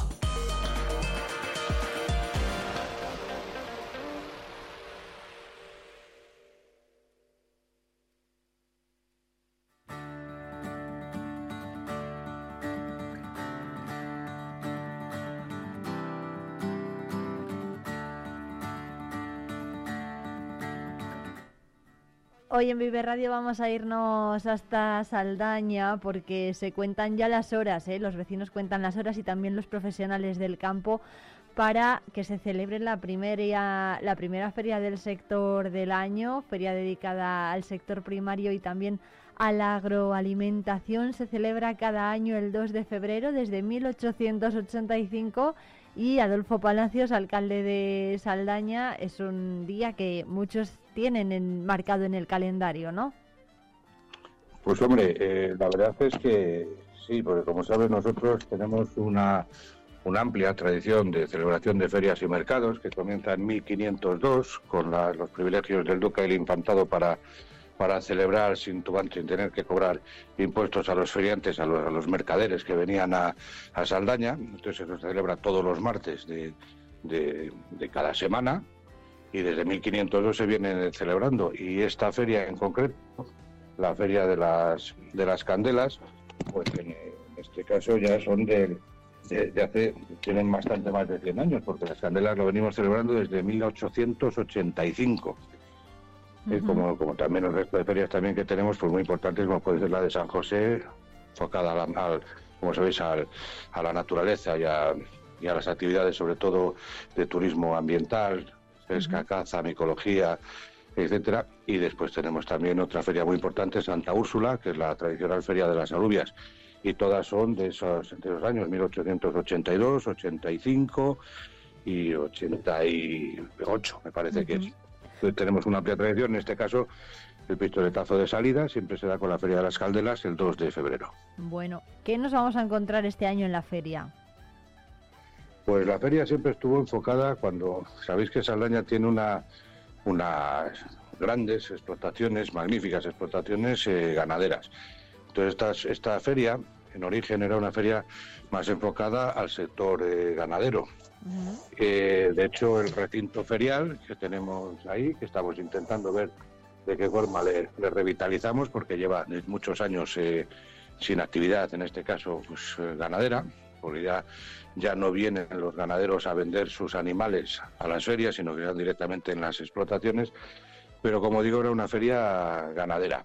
Eh, seguimos manteniendo la tradición eh, ganadera, pues Saldaña produce, la comarca de Saldaña, más de 300.000 litros de leche, pero ya más enfocado quizás a lo que es maquinaria agrícola, pero también eh, pues desde cualquier tipo de maquinaria agrícola relacionada, como digo, con el con lo que son las plantaciones de nuestra fértil vega y los páramos, pero también eh, empresas que se, se acercan con aquí pues para dar a conocer también las últimas novedades, por ejemplo, pues con salas de ordeño, eh, tanques de recogida de leche, etcétera. Eh, compaginamos esta, esta feria, como digo, enfocada principalmente al sector agropecuario y la potencia que, esta, que esa economía tiene para nuestra comarca, con lo que es una, una, feria agroalimentaria, en la que también hay pues un montón de stand, lo celebramos por las fechas, porque es febrero, hace frío, esperemos que, nos respete la lluvia. Y la nieve lo celebramos en el, en el pabellón, en el pabellón de deportes.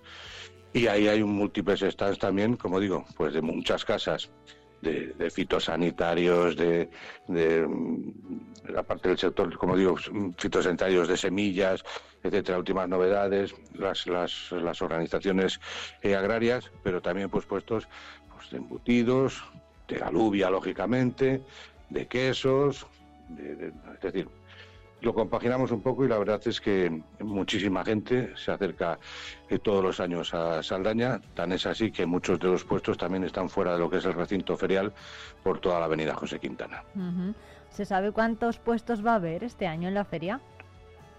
Pues lo tenemos todo colmatado. Calculale, no lo sé exactamente, porque lo llevan desde el departamento, en este caso de promoción eh, económica y ferias, pero todos creo que son en torno a 50, más o menos lo que son eh, están, más los expositores que vengan con la maquinaria. Lógicamente, pues los, los, talleres y las comercializadoras de, este tipo de, de productos, pues estarán todas aquí también. Bueno, ¿a qué hora tenemos que estar en el pabellón? A las 11, ¿no?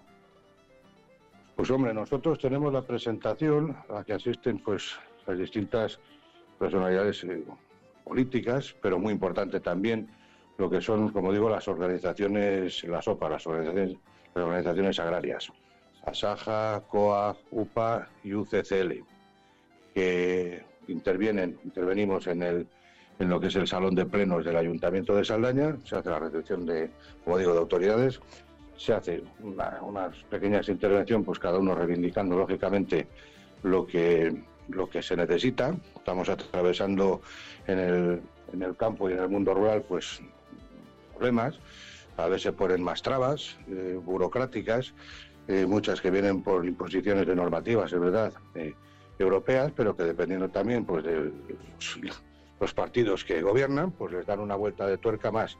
Y la verdad es que tenemos un gobierno que no le veo yo que esté apostando por todo el sector ganadero y, agrícola, y lo que están haciendo es poner trabas cuando bastante difícil tenemos la vida en nuestros pueblos para seguir generando o manteniendo al menos los puestos de trabajo, con lo cual este tipo de, reivindicaciones siempre salen a colación por parte, como digo, tanto de las organizaciones agrarias como en mi caso, pues también, porque lo veo, yo vivo en Saldaña, eh, vivimos todos de lo que es la, agricultura y la ganadería y nos podían facilitar un poquito más las cosas. Ese es el sentir general ¿no? de los agricultores y de los ganaderos que van a estar allí en la feria y que se puede palpar también en, su localidad, en Saldaña, es general, ¿verdad? Bueno, eso está, eso está clarísimo. Eh, yo vengo del, del mundo del, asesoramiento fiscal. He llevado siempre explotaciones eh, agropecuarias. Eh, sé perfectamente eh, cómo evolucionan los costes y cómo evolucionan los ingresos. Y al final para tener beneficios hay que tienes que ingresar más de lo que gastas. Y si al final tienes una unas mm, normativas que lo que te hacen es generarte coste y coste y coste y eso no se repercute después en los precios, pues los, los, los beneficios van disminuyendo y en muchos casos pues ya no es que no tengas beneficios, sino que tienes que soportar con beneficios anteriores las pérdidas que te generan eh, algunos años eh, complicados. Como digo, mm, el sentir de toda esta comarca es que se nos está apretando mucho con la normativa y que todo lo que se exige, se nos exige a nosotros, a los agricultores y ganaderos, ya no de Saldaña, de Castilla y León, sino de España entero, no se exige a otros productores de otros países que entran los productos compitiendo con los nuestros con una muy, de muy inferior eh, calidad, y eso, como digo, pues al final repercute y el malestar es eh, general. ¿Cuántos ganaderos quedan en la localidad de Saldaña y de qué, de qué son? Bueno, pues ganaderos en la localidad de Saldaña, eh, muy poquitos en lo que es Saldaña y explotaciones, al final es lo mismo, las explotaciones que van quedando son, son explotaciones que están bien dimensionadas y para que una explotación pueda ser productiva tiene que tener un volumen y tienen que ser grandes. Aquí tenemos explotaciones muy buenas, con unas, unas producciones buenas, eh, con unos, unas calidades excelentes, por eso vienen aquí pues todas las comercializadoras y, envasadoras de leche y de, y de, y producción de, quesos eh, yogures, etcétera, a recoger aquí la leche. Como digo, Saldaña, lo que es la localidad de Saldaña, pues creo que queda una explotación de, vacuno y en, la localidad de San Martín del Obispo, que es eh, un núcleo poblacional de, de, Saldaña, quedan todavía, gracias a Dios, varios rebaños de, de, ovino, algunos en producción láctea, otros en extensivos, de ganadería churra, muy también muy complicado seguir pudiendo mantener las, los, ganados en extensivo. Hay otra otra eh, otra eh, otra industria también, otra explotación eh, ganadera de vacuno lácteo aquí y después eh, en extensivo pues también en los montes de nuestra localidad pues también hay otro otra ganadería de, vacuno, en este caso creo que es de, de charoles. Pero la, fuerza la tiene, como digo, Saldaña sin su comarca no es nada. Y, y aquí, gracias a Dios, tenemos en todas estas localidades, en todo lo que es La Vega, sobre todo, pues muy buenas explotaciones de, producción láctea. Para que os hagáis una idea, como digo, son más de 300.000 litros de leche los que se producen diariamente. El ovino, explotación que se va cerrando, no hay relevo generacional, es muy complicado, porque como digo, no se incentiva tampoco por parte digo, normativa, pues es más un tema de, de burocracia, porque sí es verdad que la Junta de Castilla y León vía también ayudas europeas, pues está apostando por lo que son las incorporaciones agrarias de nuevos chavales gracias a Dios tenemos aquí un relevo generacional, sobre todo lo que son explotaciones agrícolas, pero en las ganaderas la verdad es que cada vez es más complicado. Es un trabajo muy esclavo, se trabaja de lunes a domingos y, cada vez se encuentra pues, con más problemas incluso para buscar, para encontrar personal que pueda estar en estas explotaciones. Cosas raras, porque al final salen los números, hay mucha gente en el paro y aquí, sin embargo, lo que se quejan los, los ganaderos es que no encuentran gente para trabajar. Así que, bueno, pues que cada uno saque sus propias conclusiones. Adolfo Palacios, alcalde de Saldaña, es muy cruda ¿eh? la realidad que está retratando, pero, pero bueno, efectivamente así es, ¿no? La, la población e, es, muy difícil encontrar mano de obra para el sector. Claro, estamos hablando, estamos hablando de lo que es el sector, en este caso agropecuario, que es de lo que se celebra la Feria de las Candelas. Es verdad que aquí tiene Pojanta y aquí en Saldaña está estupendamente, tenemos muchísimo más eh, turismo que nunca, la repercusión tanto de la Villa Romana como todas las obras que hemos ido realizando en el casco histórico así lo demuestran, cada vez tenemos más eh, visitantes, pero la realidad en el mundo, del mundo agroganadero, el mundo agropecuario, que es el motor de toda esta zona, pues la verdad es que no está atravesando un momento fácil, como digo, yo lo conozco y veo que hay explotaciones que no tienen relevo generacional, que van cerrando, y las que sí que quedan son las explotaciones bien dimensionadas. Si esto se une, toda, toda esa mm, mal llamada, toda la presión que se hacen por algunas, algunos determinados partidos, de las macrogranjas y la contaminación de las, de las, de las vacas y de los cerdos, y, de, y, no, saben muchas veces de lo que están hablando, pues quería para decirles, se habla muy bien desde las ciudades, pero nosotros, gracias a Dios, vivimos en el pueblo, en el mundo rural y queremos seguir viviendo como hemos vivido hasta ahora. Y las explotaciones o las hacen rentables o si no cerrarán todas. Y después nos quejaremos porque cada vez, y lo estamos viendo, sube el nivel de vida y los productos eh, eh, cuestan cada vez más. si es lógico.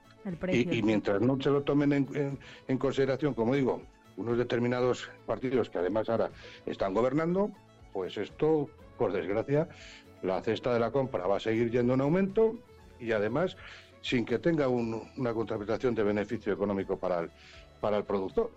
Porque sí, costará más, pero es que el coste es mucho más elevado de lo que, de lo que debiera de ser.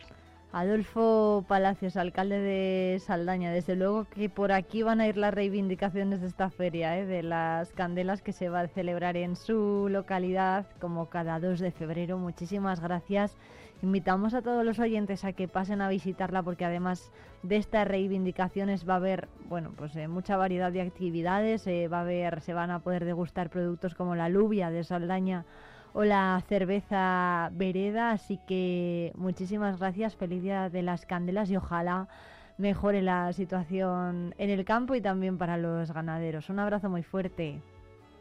Muchísimas gracias a vosotros por haceros eco, en este caso de las reivindicaciones también del mundo rural, como digo, pero no deja de ser un día de fiesta, así que animo a todos los que quieran a venir aquí, pasarlo estupendamente, se van a poder tomar, dar una vuelta por Saldaña, tomarse unos vinos con una tapa por toda la zona del casco histórico, que es preciosa, ya sabéis, la Plaza Vieja, la Plaza del Marqués, la Plaza de San Pedro, lo que es la Plaza de España, y además con mucha gente. Sí que animo al que se quiera quedar a comer, que si no ha cerrado, si, no han cargado ya eh, o no lo ha reservado, lo va a tener difícil porque ese día están todos, todos los restaurantes completamente llenos. Bueno, pues eso es buena eh. señal también, alcalde. O sea que vamos a mirar por ese lado, que es la, la parte positiva, que se llene el pueblo y que la hostelería lo agradezca y lo, y lo note. Muchas gracias.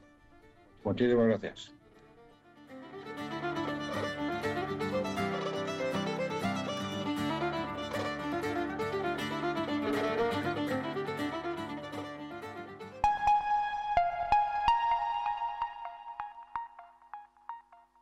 Ya está aquí el Carnaval de la Galleta de Aguilar de Campo. Del 9 al 13 de febrero, Aguilar de Campo te invita a su gran carnaval, declarado fiesta de interés turístico regional. Te prometemos diversión, risas, magia, alegría, desfiles, mucha música y sobre todo buen rollo. No lo dudes y ven al carnaval más grande de nuestra provincia, el Carnaval de la Galleta de Aguilar de Campo. Riesgo Metal, tu taller de carpintería metálica, aluminio y hierro. También automatismos de puertas. Riesgo Metal, en calle de los Bordadores 20, Valencia. ¿Pensando en una nueva escapada? Tenemos un plan perfecto para ti. Ven a Ampudia, descubre la magia de su castillo, la belleza de su colegiata, el encanto de sus calles porticadas o los tesoros que esconden sus museos. Descansa en sus preciosos alojamientos y deleita tu paladar con la rica gastronomía de sus restaurantes. Escápate, ven a Ampudia, te sorprenderá. Vive Palencia con Irene Rodríguez.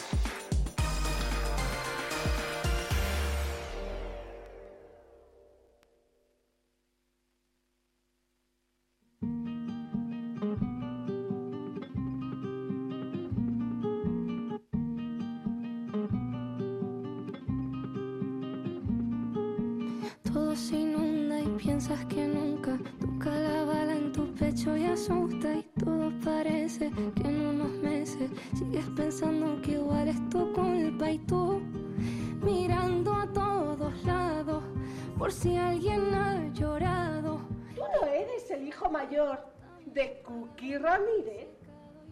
No, señora. Pues te pareces un montón. El mismo corte de cara. El mismo gusto por las prendas de colores chillones. Y sin ninguna categoría.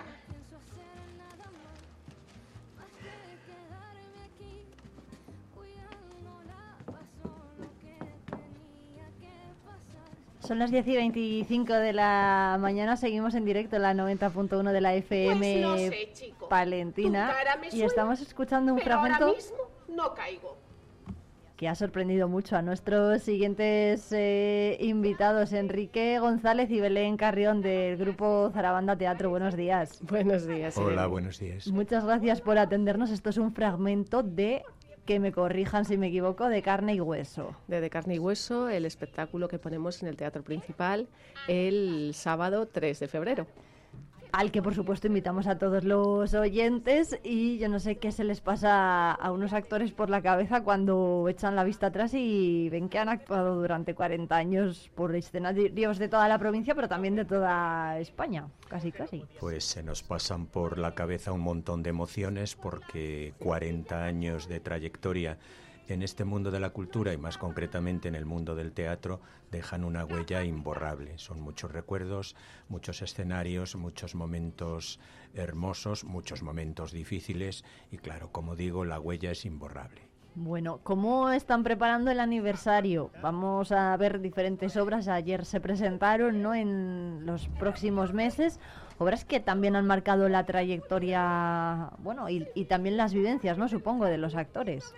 Eh, bueno, pues eh, queríamos mm, hacer una exposición de lo que han sido un poquito estos 40 años de, de compañía y retomar espectáculos de ayer y de hoy.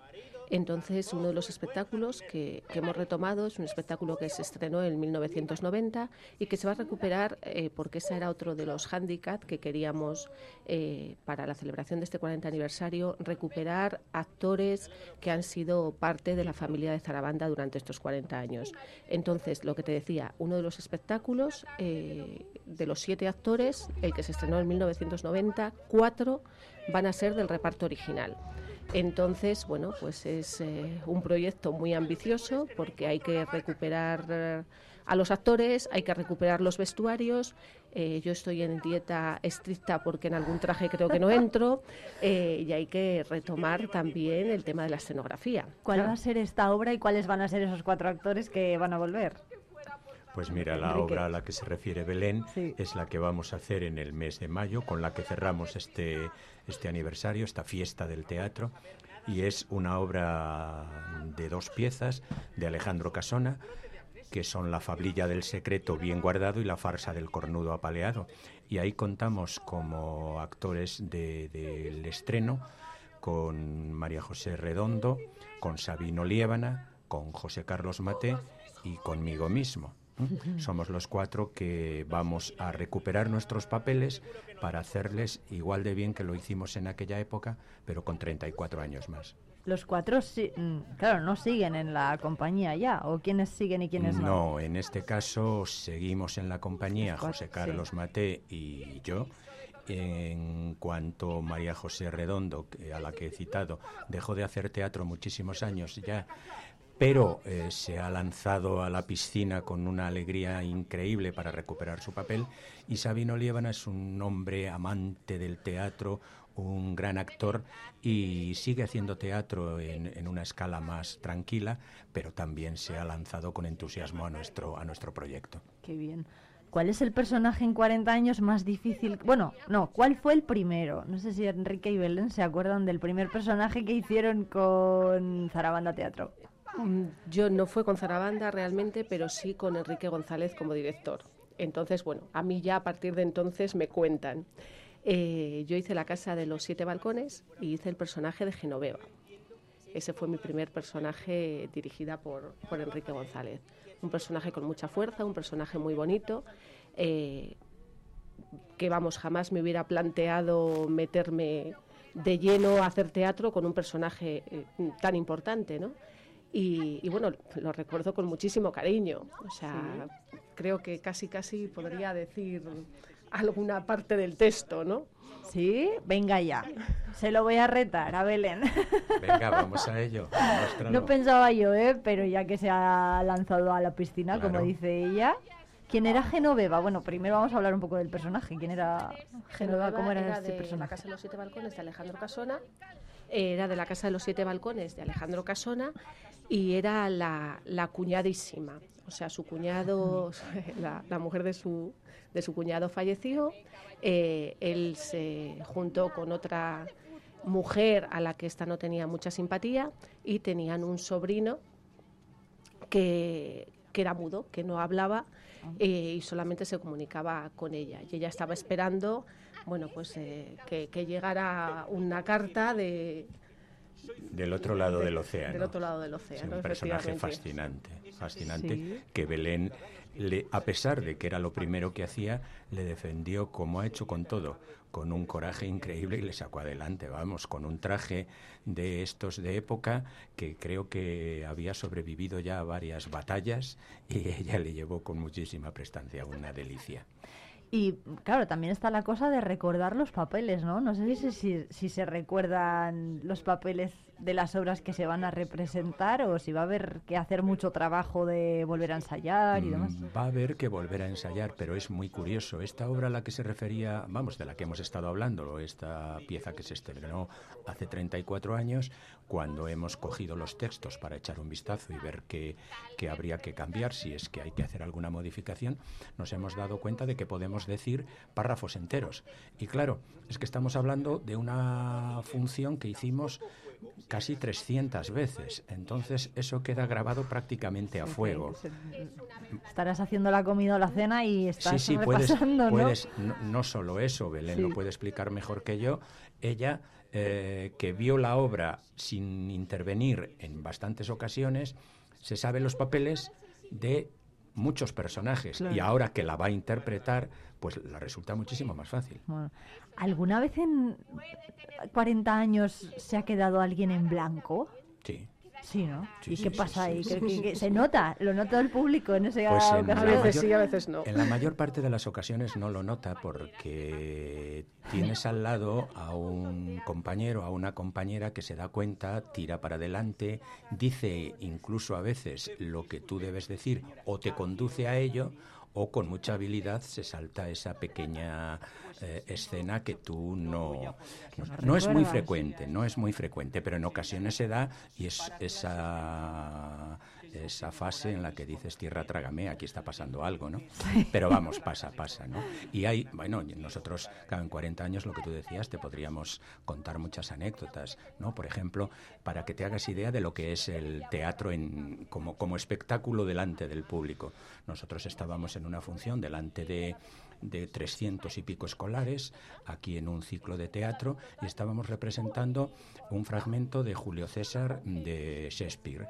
Y entonces yo era el que tenía que decir, y si miráis aquí podéis ver la túnica ensangrentada de César. Y mm. resulta que nos habíamos olvidado la túnica ensangrentada de César. Y claro, había 350 chavales ahí mirando. Y yo decía, y si miráis ahí al fondo, veréis la túnica ensangrentada de César. Y los chavales miraban y decían, pues debe estar muy al fondo porque no la vemos. Qué bueno, el público infantil encima es súper avispado. Más que a lo mejor el adulto a veces, ¿no? Que el adulto, pues oye, si, si capeas la situación, como dice Enrique, pues con el de al lado, con el actor de al lado, pero el, público infantil es más difícil de, engañar. Sobre todo el público infantil eh, es muy real. Si tú estás haciendo un espectáculo para público familiar, los padres aburridos o no, no se mueven, pero si es aburrido y no conectas con los niños y las niñas, a los 10 minutos tienes un revuelo en el salón monumental, con lo cual creo que bueno que tener al público infantil sentado, atento durante una hora, que hemos conseguido en muchísimas ocasiones, porque ahora sí que es verdad que tenemos un espectáculo de cuentos, Enrique y yo, pero bueno, que hemos dejado un poquito de lado eh, los espectáculos de público familiar, pero durante muchísimos años, eh, todos los años eh, se, se estrenaba un espectáculo infantil y conseguir eso, tenerles durante una hora eh, con los ojos abiertos, mm, expectantes, la verdad es que era una maravilla. Bueno, van a ser clásicas también las obras ¿no? que, vamos a ver sobre las tablas del Principal, de Pícaros y Rufianes, por ejemplo, es muy muy conocida. No sé si son más exigentes a lo mejor estas obras que las del público infantil o al revés. Bueno, yo creo que no tienen nada que ver. No, cada, cada pieza es un reto distinto. Como decía Belén, las obras de teatro infantil son dificilísimas porque si hay un público que no finge son los niños. Mm. Eh, una persona adulta, aunque se haya aburrido durante hora y media, es capaz de aplaudir cortésmente al final, pero el niño no. Entonces, entonces ya te digo, cada obra es distinta, es un reto. No hay ninguna más fácil que otras y son momentos eh, que no incomparables. Sí. bueno, han estado también por la provincia. No sé si hay un público que sea más exigente en la provincia de Palencia. No sé, eh, por ejemplo, Carrión de los Condes, que tiene el Teatro Sarabia y también es eh, muy importante la actividad teatral que se realiza allí. Paredes de Nava. Hay además muchos grupos de teatro por la provincia también y hoy hay mucha camaradería, yo creo, ¿no? Entre los grupos. Sí, mira, nosotros no, no te podemos hablar de un público más fácil o un público más difícil. Nos hemos movido por toda la geografía y nos seguimos moviendo por Castilla y León, por toda la geografía, por las nueve provincias y por algunas provincias del resto de España. En cuanto aquí a la provincia de Palencia, todos los públicos son maravillosos. Lo que sí que te podemos contar es que hay lugares a los que llevamos yendo eh, eh, todos los años desde hace muchísimos. Y entonces ya no actuamos ante el público, por ejemplo, por poner un pueblo, que podrían ser muchos, ya no actuamos ante el público de Mudá, actuamos ante nuestros amigos de Mudá, mm. los que nos abren la casa para cambiarnos, los que es, es casi actuar para la familia. Sí, es verdad, ¿no? Bueno, pues eh, hay que decir eh, que estas obras a mí se me quedan cortas. Yo quiero más. ¿No? No va a haber más, eh, más oportunidades de ver a Grupo Zarabanda Teatro, por ejemplo, fuera del, del principal, donde más les vamos a poder ver. Bueno, nosotros seguimos con nuestra trayectoria normal, o sea, seguimos funcionando como todos los años con las obras que tenemos en repertorio y nos vamos a mover por toda la geografía de Castilla y León y por los pueblos de Palencia durante este verano, como lo llevamos haciendo eh, durante 40 años. Luego eh, habrá otro par de proyectos, seguramente, que os iremos informando, eh, uno con la Diputación y uno con la Junta eh, con los que nos moveremos también eh, por la provincia. Bueno, pues eh, Belén y Enrique, muchísimas gracias a los dos, Enrique González y Belén, se me acaba de ir el apellido de Belén, Carrión. Carrión. muchísimas gracias por contarnos todo esto, desde luego que animamos a los oyentes a que pasen por el teatro principal para ver estas representaciones que, que, además van a contar con los actores que, eh, final, que, que, en su día ¿no? participaron también y que es muy, muy importante también la colaboración en este caso del ayuntamiento. Sí, el ayuntamiento dijo que sí desde el principio al proyecto y nos ha dejado cinco días el principal, que es, es, algo hermosísimo para nosotros, y las puertas del principal están abiertas. Los precios para, para la gente son muy baratos, eh, son uh -huh. 10 euros por función y si quieren sacar el abono para las cinco funciones son 40 euros. O sea que una cosa que sí que queríamos dejar eh, clara, que, que, el público, que los oyentes lo tengan, es que de las cinco obras que vamos a hacer, cuatro se van a hacer por última vez no se van a volver a repetir. Por lo tanto, animamos a las palentinas y a los palentinos a que vayan porque estas cuatro piezas va a ser la última oportunidad de verlas. Bueno, pues nos lo apuntamos. ¿Cuáles son esas obras? ¿Cuál es la que quedaría, la que sí que se podría ver? Eh, de Pícaros y Rufianes es la única que tenemos en cartel en este momento. Las otras cuatro se van a preparar única y exclusivamente para esta cita. Entonces lo vamos a hacer para el teatro principal, se van a montar para esos días y luego pues las meteremos en el baúl de los recuerdos. Qué bien, bueno, pues son tacón alto, tacón bajo, el 27 de marzo lo tenemos aquí, además está toda la información ya en, en internet para que la gente la pueda buscar. La gran aventura es el 20 de abril y Fablilla del secreto bien guardado y Farsa del cornudo, del cornudo apaleado el 17 de mayo. Son estas, ¿no? Sí, Entonces, eh, Añadir también que la venta de entradas eh, se puede hacer anticipada en Paso Doble Moda y Complementos, la Casa Dulce eh, de la Avenida San Telmo, Mariposas Moda y Complementos y la Asociación de Fibromialgia y Fatiga Crónica. Y una hora antes de cada función en el propio teatro principal. Que la entrada, creo que no lo has dicho, es entrada general, no están numeradas, entonces quien, quien quiera ir que, que, vaya prontito si quiere coger sitio, si no, pues donde le vaya tocando. Bueno, pues que se, que se den prisa los oyentes. Belén Carrión y Enrique González de Grupo Zarabanda Teatro, muchísimas gracias por venir a visitarnos al estudio de Vive Radio. Larga vida al Grupo Zarabanda Teatro y nos vemos en los escenarios. Muchas gracias. Nos vemos sobre las tablas. Gracias, Irene. Gracias a ti.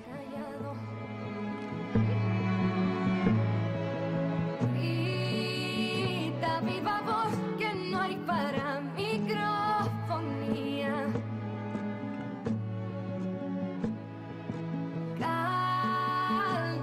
De pulmón, tu historia no se desafía. Eres aliciente, eres lo que le hace falta a la gente. Ay, guerrera, yo te llevaré en el alma la vida entera.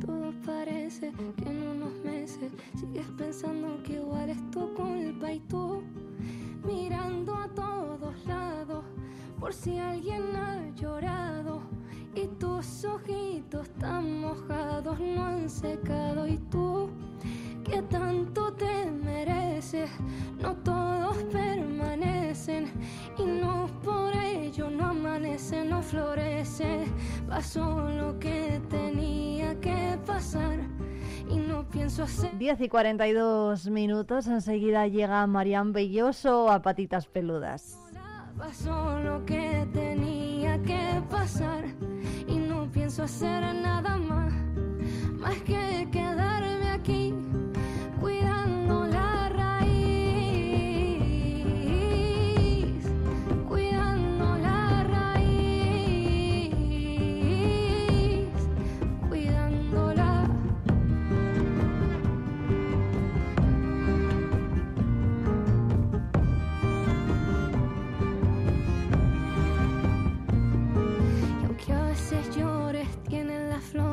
que tener agua aunque no sea la justa y es recurrente al lado de tu frente unos ojitos que pidan disculpa y tú que siempre has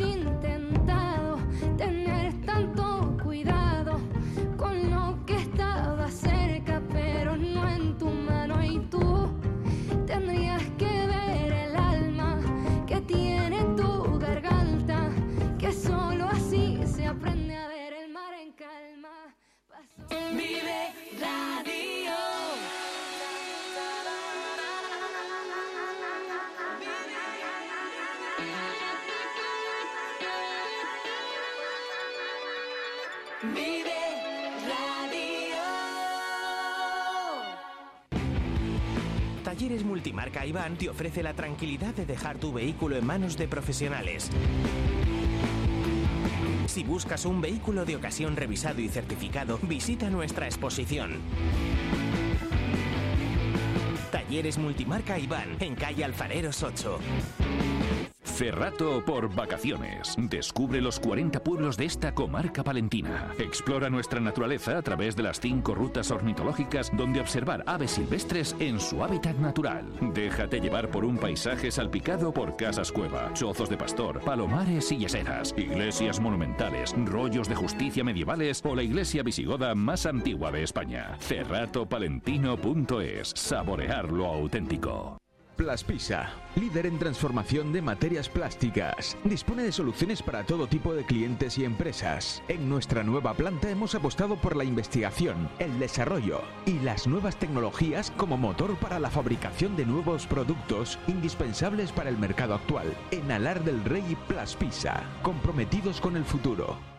Rebajas especiales en Peletería Prieto. Disfruta de descuentos y precios únicos en nuestras prendas de piel. Consigue ese abrigo que tanto te gusta, ahora un precio a tu medida. Recuerda que somos especialistas en transformación de prendas de piel. Trae ahora tu abrigo y estrena un nuevo modelo la próxima temporada. Pieles Prieto, la caricia de una prenda única y exclusiva a tu alcance. El día 14 de febrero celebra San Valentín. En el comercio de Palencia tienes todo lo que necesitas. Es un consejo de Joyería Ley, Mayor 38. Joyas perfectas para un día inolvidable, en calle Mayor 38. Restaurante Pizzería Pontevecchio. Sabores de Italia para momentos únicos. Calle Doctrinos 1. Reservas 979 74 52 15. Peletería Prieto, regala la suavidad y el diseño de nuestras prendas, calle Mayor 76. Vive Palencia. Con Irene Rodríguez.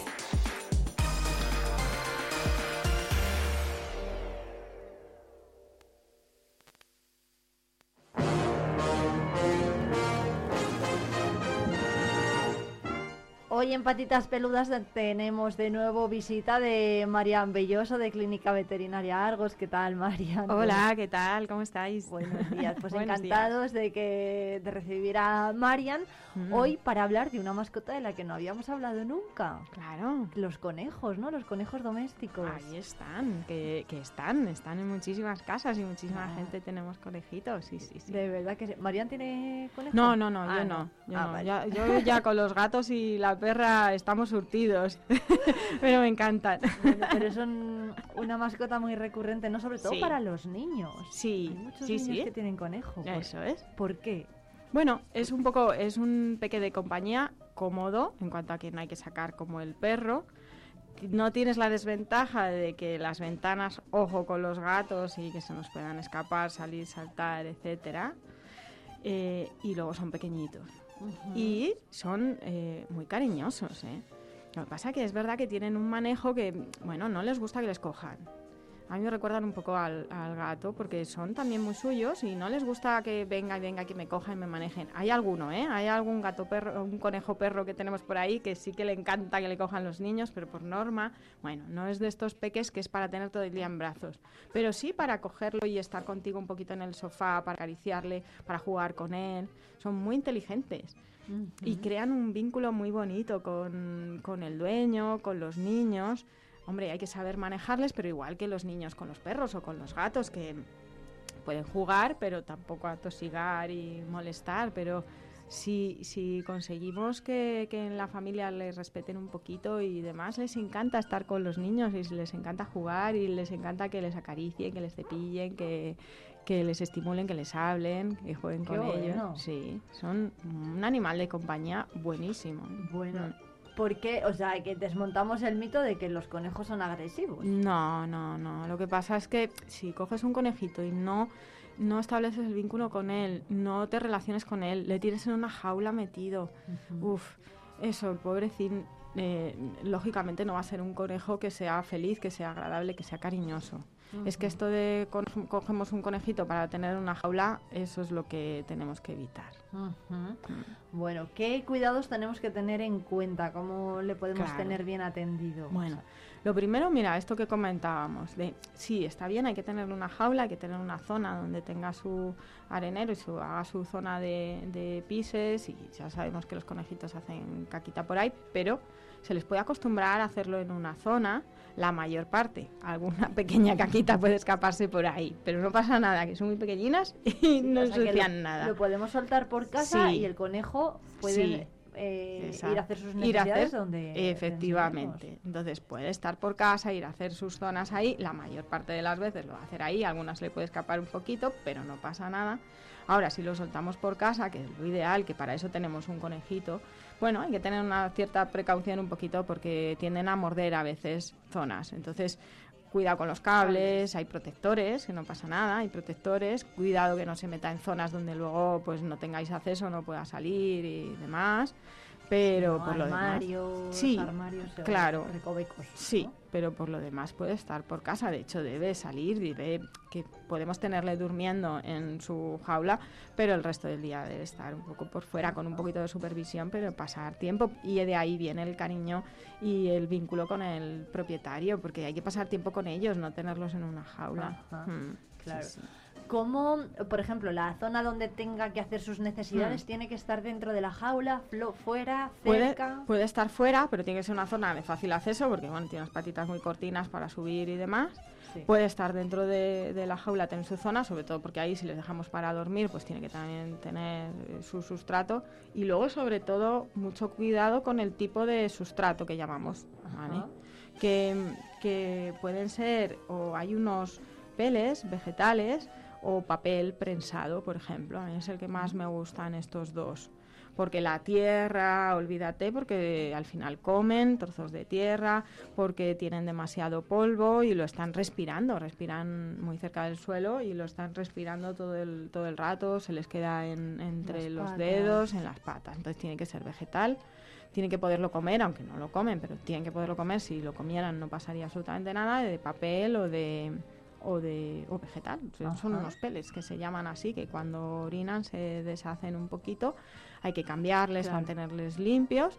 Por lo general son limpios, ¿eh? no son animales nada sucios, son bastante limpios. Lo que pasa es que hay que tenerles la zona, bueno, tienen que salir, tienen que tener su zona limpita y demás, pero por lo demás son peques muy limpitos. Mm. Marian, ¿los, ¿los conejos atienden si los llamamos por su nombre? Sí, claro. ¿Sí? Otra cosa es que vengan, pero es como un gato. Yo mis gatos saben perfectamente cuando les llamo. Ahora, no esperes que vengan.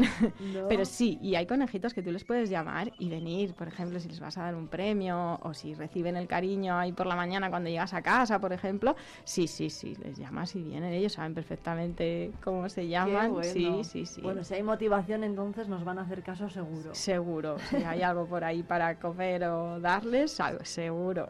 Qué bueno. Bueno, bueno, ¿y qué les podemos dar de comer?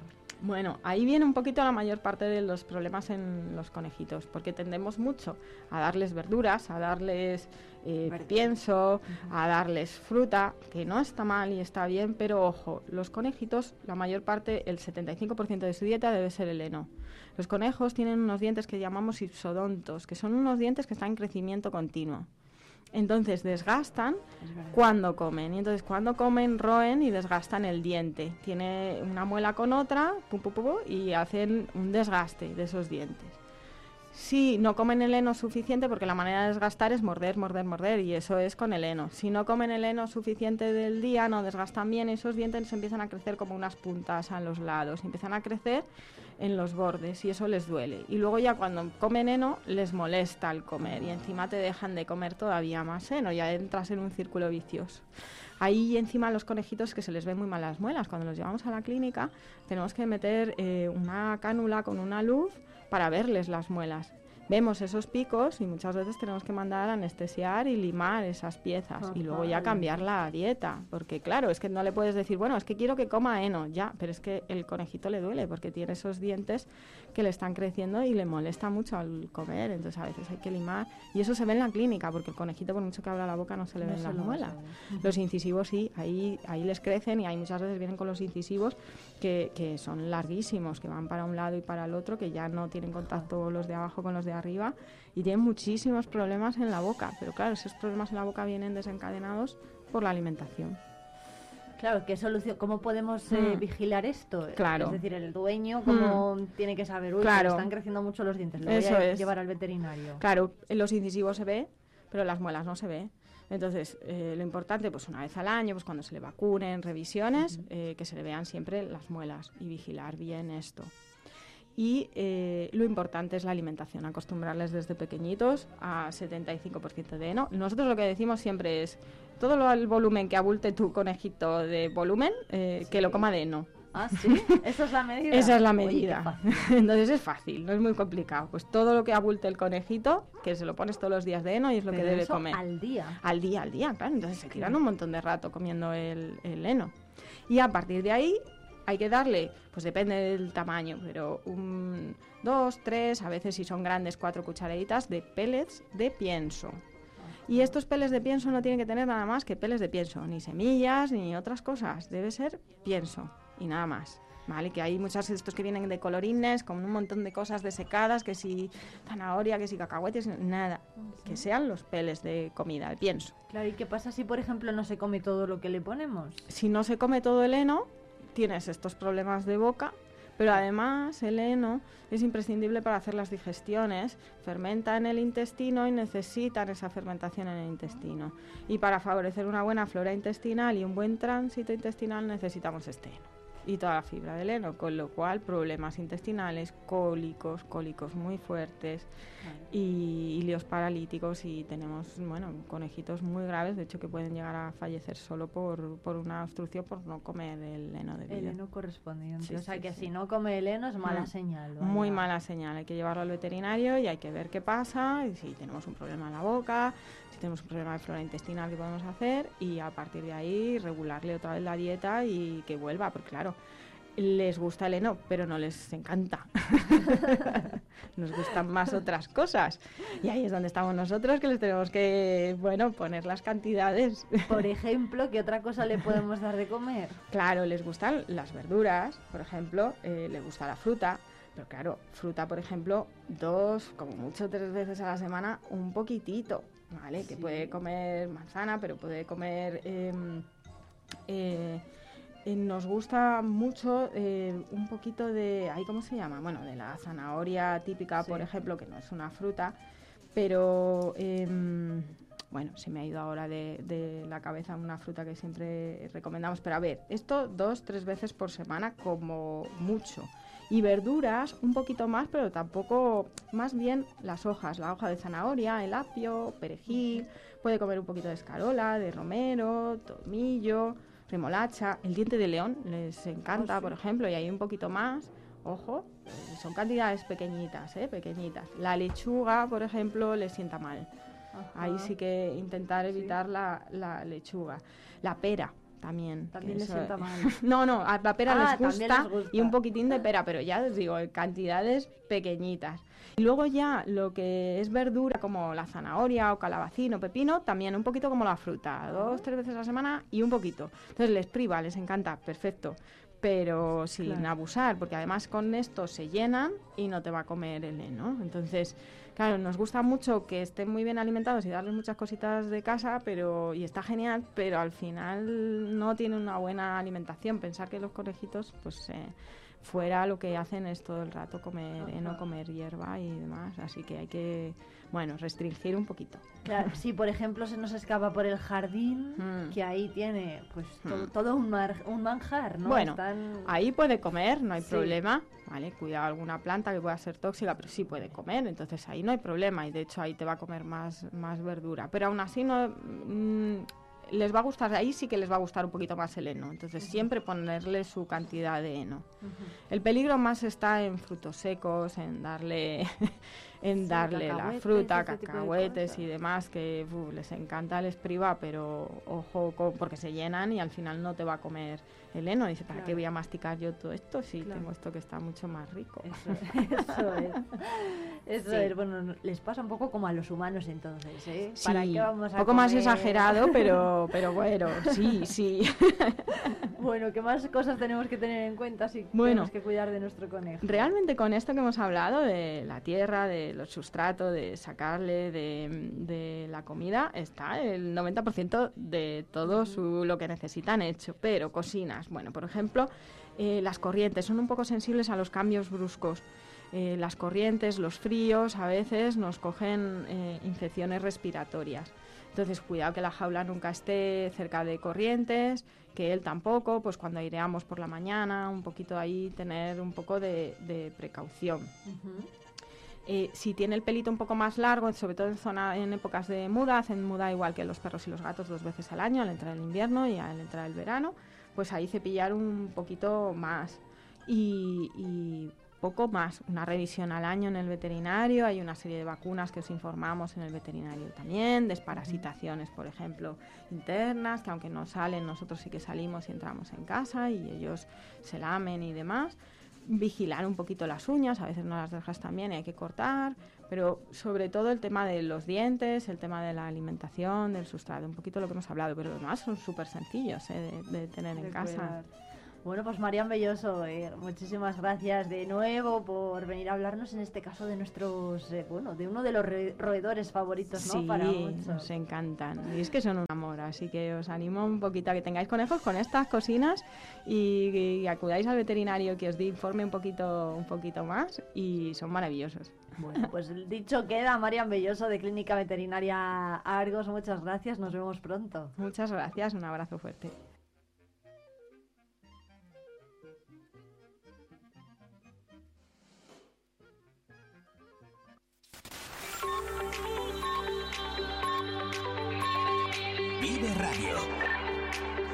Las 11 de la mañana. Palencia. 90.1.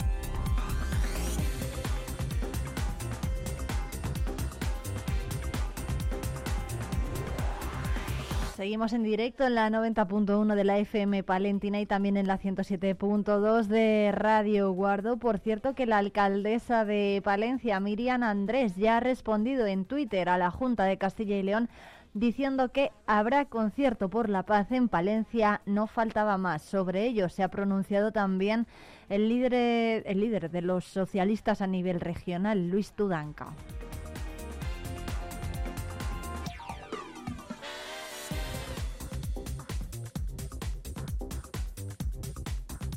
Y por cierto que la regidora municipal ha recibido ya al, eh, en, la- en el despacho de alcaldía al obispo de la diócesis de Palencia, don Miquel García Andía, con el que espera tener Una colaboración, dicen desde el ayuntamiento, fluida y constante, en la que ha sido su primera visita al Ayuntamiento de Palencia. El obispo ha tenido la oportunidad de saludar y mantener una charla con alguno de los concejales que conforman en el, equipo de gobierno en el Ayuntamiento para a continuación firmar en el libro de honor del consistorio, donde ha dejado plasmadas estas palabras, con sentimientos de gratitud por la maravillosa acogida dispensada por la ciudad de Palencia, ya mi querida ciudad, Firmo en este libro con el anhelo de servir a todos y de llevar la alegría de Jesús el Señor a todos. Mis mejores deseos y mi bendición. seguidamente en el encuentro, la regidora palentina y el obispo han abordado diferentes eh, asuntos sobre la realidad actual de la ciudad, especialmente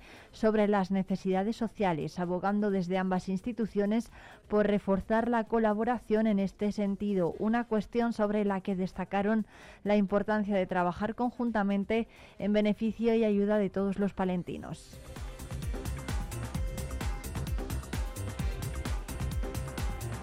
Por cierto que ha habido cambio en la hora del encuentro entre precisamente don Miquel García Andía y la presidenta de la, de la Diputación. Va a ser finalmente a las once y media de la mañana.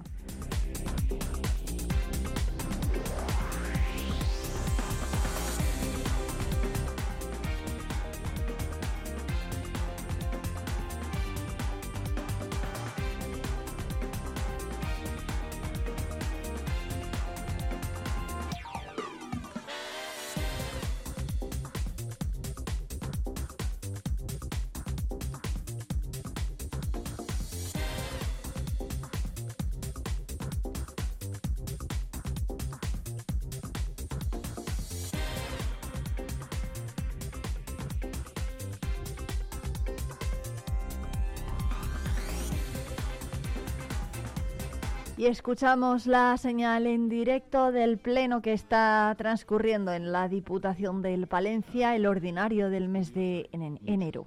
Sobre, sobre papel se han hecho muchas cosas, sobre el reflejo en la realidad es que ha habido muchos estudios, pero avances pocos, esa es la realidad. Pero ya al margen de todo esto, yo voy a algo mucho más tangible, eh, mucho más concreto, mucho más eh, mucho más menudo, porque también es mucho más menudo, es decir, tiene una implicación económica muchísimo menor de lo que estamos hablando, y es que ya sabemos que hay zonas a las que no llega la televisión de la manera habitual, eso ya se sabe, o sea, son zonas que ya se valoraron en su momento y por eso se forzó a que los habitantes de esas zonas a que comprasen sus propios eh, parabólicas de satélite para poder recibirla, se les ayudó en aquel momento y ahora se encuentran que en esas mismas zonas se van a volver a quedar sin televisión y es una solución muy concreta. Es decir, tienen que comprar un descodificador que vale 400 euros por vivienda, vamos, por vivienda, por televisor, que es un coste bastante alto y eh, cuando ya estás en una zona donde el hándicap ya le tienes, porque el hándicap está ahí, pues es simplemente a ver si se puede echar una pequeña mano en este punto concreto. Lo otro, por supuesto, que es encomiable, que estaremos pendientes ¿no? de cómo avancen esos estudios y estoy seguro que nos mantendrán informados y que va a ser una mejora para la provincia. Eso esperamos, por supuesto, que hay que entrar al siglo XXI por las, ya por la puerta grande, aunque tardemos unos años, pero entremos por la puerta grande. Pero en este caso concreto, por favor, que a ver si vemos una solución entre todos y podemos dar una solución a todos estos vecinos de la provincia de Palencia. Muchas gracias. Muchas gracias, señor Ibáñez. Mire, yo eh, le voy a decir que estamos haciendo también desde otros ámbitos o yo como persona. El responsable de este cambio es una norma del Gobierno de España, el Real Decreto 16-2023 de 17 de enero por el que se modifica el reglamento del uso del dominio eh, eh, público radioeléctrico. Estoy leyéndome las normas y la terminología porque de tecnología no sé nada. De normas se lo puedo citar, pero de tecnología no sé nada para no equivocarme.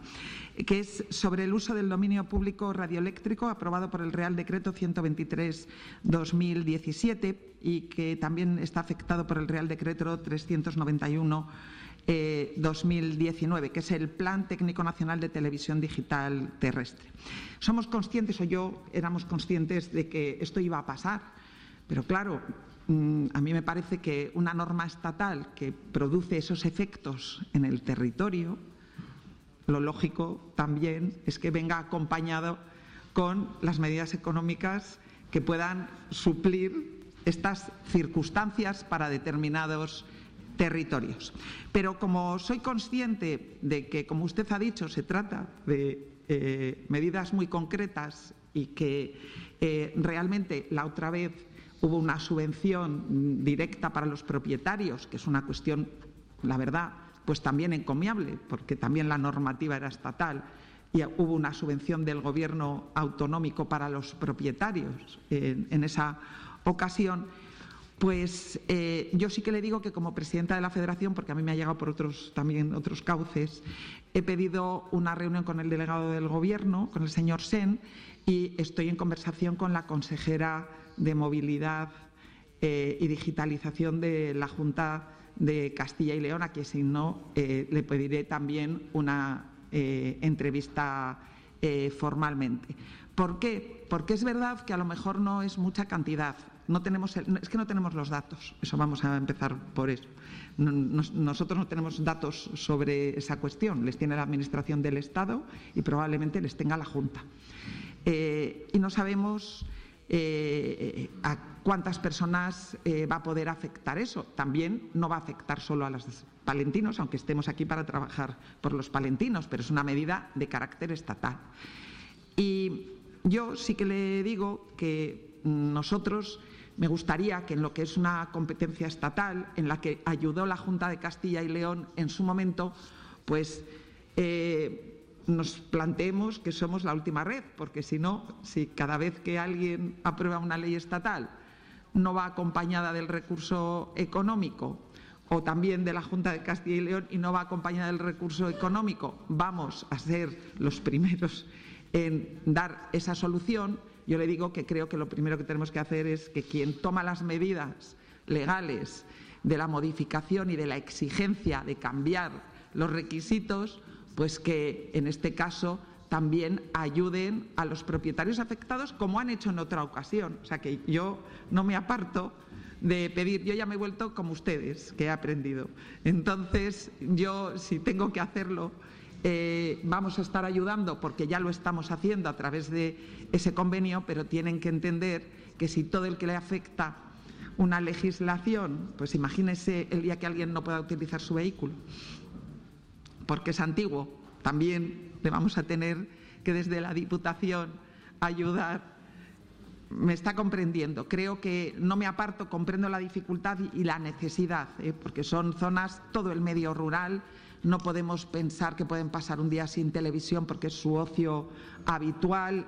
Mm, soy absolutamente consciente de ello, pero no me aparto tampoco de reivindicar a quien creo que tiene que dar la solución porque han generado el problema. Entonces sí que le digo que avanzaremos y le daremos información de esta cuestión en cuanto avancemos en ello. Yo creo que el delegado me va a recibir no tardando y sinceramente lo que creo es, nosotros nunca nos apartamos de ayudar a la población del medio rural, pero no podemos asumir las competencias de todas las administraciones y de todas las modificaciones legislativas y creo que el planteamiento es bastante razonable. Eh, o sea, somos conscientes de las circunstancias y si nos permiten vamos a dejar que en este caso, que no tenemos ninguna competencia, seamos la última red para, nuestro, para nuestros vecinos y sobre todo también, si me permite, que tengamos datos, porque yo no le puedo decir que sí sin saber ni cuánto nos va a costar ni a cuántas personas afecta, que eso también lo vamos a pedir y lo estamos pidiendo.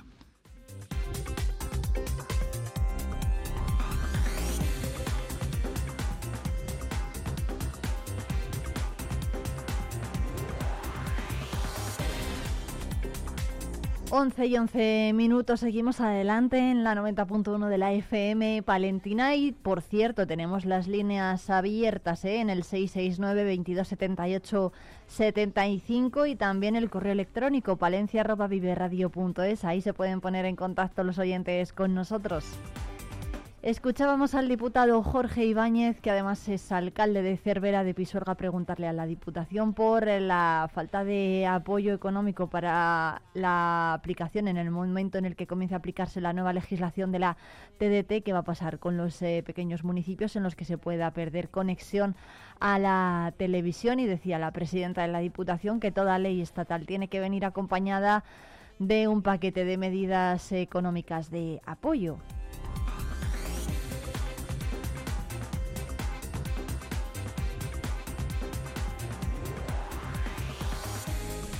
Hasta las 12 todavía tenemos que hablar con Herrero que regresa a Guardo para actuar en su tierra y en Manta y Peli. Vamos a hablar de los estrenos que nos esperan en las plataformas este mes de febrero. Enseguida nos lo cuentan Sonia y Pablo.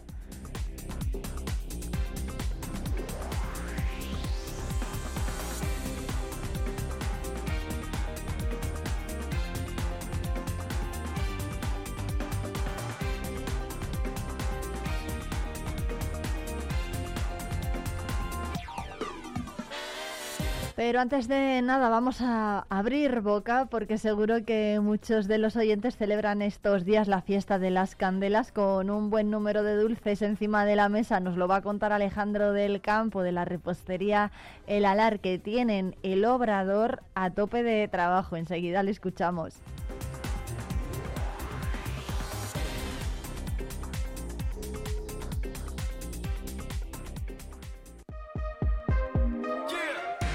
Radio Palencia en el 90.1 de tu FM. Vive la magia del cine con Cines Ortega y Avenida. Busca tu peli favorita y disfruta a lo grande en nuestras salas totalmente renovadas. Recuerda que los mayores de 65 años los martes tienen entrada a 2 euros. Los miércoles, el Día del Espectador, podrás hacerlo por 4,50 euros y si quieres celebrar tu cumpleaños con nosotros, disfruta del pack película, palomitas y bebida por 8,95 por persona. La magia del cine te espera en Cines Ortega y Avenida. ¿Te lo vas a perder? Ya está aquí el Carnaval de la Galleta de Aguilar de Campo. Del 9 al 13 de febrero, Aguilar de Campo te invita a su gran carnaval, declarado fiesta de interés turístico regional. Te prometemos diversión, risas, magia, alegría, desfiles, mucha música y sobre todo buen rollo. No lo dudes y ven al carnaval más grande de nuestra provincia, el Carnaval de la Galleta de Aguilar de Campo. Rebajas especiales en Peletería Prieto. Disfruta de descuentos y precios únicos en nuestras prendas de piel. Consigue ese abrigo que tanto te gusta, ahora un precio a tu medida. Recuerda que somos especialistas en transformación de prendas de piel. Trae ahora tu abrigo y estrena un nuevo modelo la próxima temporada. Pieles Prieto, la caricia de una prenda única y exclusiva a tu alcance. Vive Palencia con Irene Rodríguez.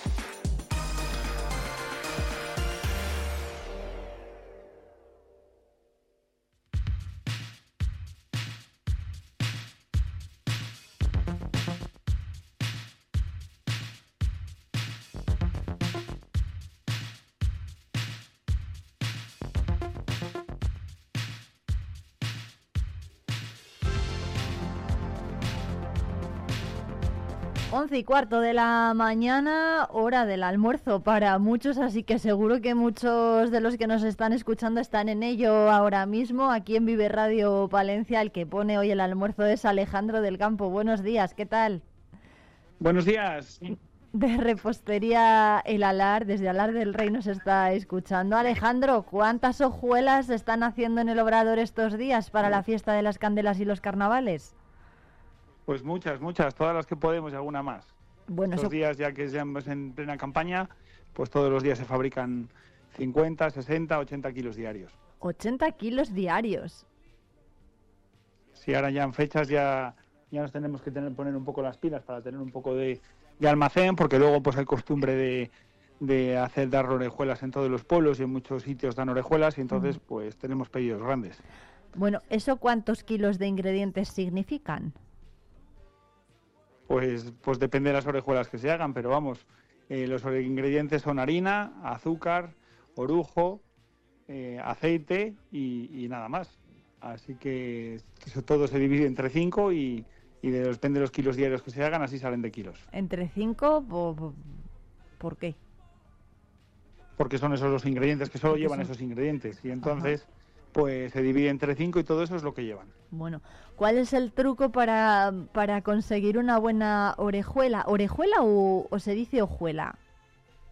Se pueden decir las dos cosas. Es verdad que nosotros hemos tenido una pelea siempre con las orejuelas y las hojuelas. Entonces hemos decidido en nuestras cajas poner hojuelas o orejuelas. Los dos conceptos son, son válidos. Las dos Los dos conceptos son válidos. Las dos cosas son válidas. Bueno, ¿cómo, ¿cómo se tiene que hacer una orejuela para que quede perfecta, no? Ni, ni demasiado grasa, ni demasiado dura, en fin, ¿cuál es el punto?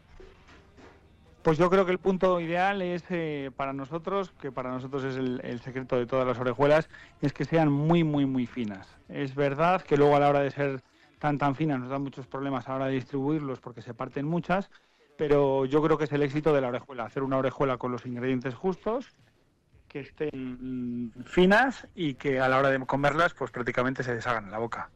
¿Cómo se consigue esa finura? Amasándolo mucho, ¿no? Supongo. Bueno, pues hay que amasarlo mucho, tener, tener muchas horas, muchas horas de reposo las masas y luego, bueno, pues, eh, pues acabar. Nosotros lo que hacemos es, verdad que lo tenemos automatizado, lo laminamos con una máquina, una laminadora y luego siempre le damos el, último toque de la mesa para afinarlo con un rodillo para dejarlas finas, finas, finas. Bueno, bueno. Están, luego las cortamos a mano y las freímos a mano. Prácticamente es un, un proceso manual al 100%. Qué bueno. ¿A dónde van a llevar las hojuelas este año desde la LAR? Bueno, pues como siempre a toda la provincia y, bueno, pues depende puntos de puntos de distribución, pues también eh, pues pueden llegar a, Valladolid, Burgos, Segovia, bueno, varios, prácticamente Castilla y León entera. Bueno, eso es, mucho decir, ¿eh? ¿no? Es mucho decir, decir que van a que trabajan al final para toda Castilla y León. Sí, sí, sí, esa es la esa es la idea que teníamos desde un principio y eso es lo que hemos conseguido. Qué bueno. Bueno, eh, Alejandro, no sé si se acuerda usted de la primera orejuela que hizo en casa, ¿quién se la enseñó? Bueno, pues es verdad que yo en mi casa siempre ha habido mucha tradición de orejuelas. En casa de mi abuela, que íbamos a unas dos tardes, íbamos a, a por las orejuelas y siempre había tradición de juntarnos mi, madre, mi abuela, yo y mis hermanos a hacer las orejuelas. Qué bueno. O sea que fueron ellas, ¿no? Su madre y su abuela. Fueron, fueron ellas. Bueno, por cierto, que hay otro postre que es el de los enamorados que están preparando también en el alar. ¿Cómo es este postre y a partir de cuándo se puede encargar? Bueno, pues ahora mismo también es verdad que para la fecha de los enamorados que ya nos llega, pues estamos haciendo unos corazones, unos corazones que son de bicocho, con fresa, nata, y es pues un, buen detalle pues para, para, hacer un regalo a tu pareja, a tu madre, a la gente que al final, en definitiva, a la gente que quieres, que siempre todo el mundo tenemos a alguien que queremos. Qué rico, o sea, que no hace falta tener pareja para encargarlo. No hace falta tener pareja. Siempre a la persona que se la quiere, siempre, siempre es buen momento para hacer un buen regalo. Bueno, ¿este es un postre ya tradicional en el alar o llevan, bueno, o es nuevo?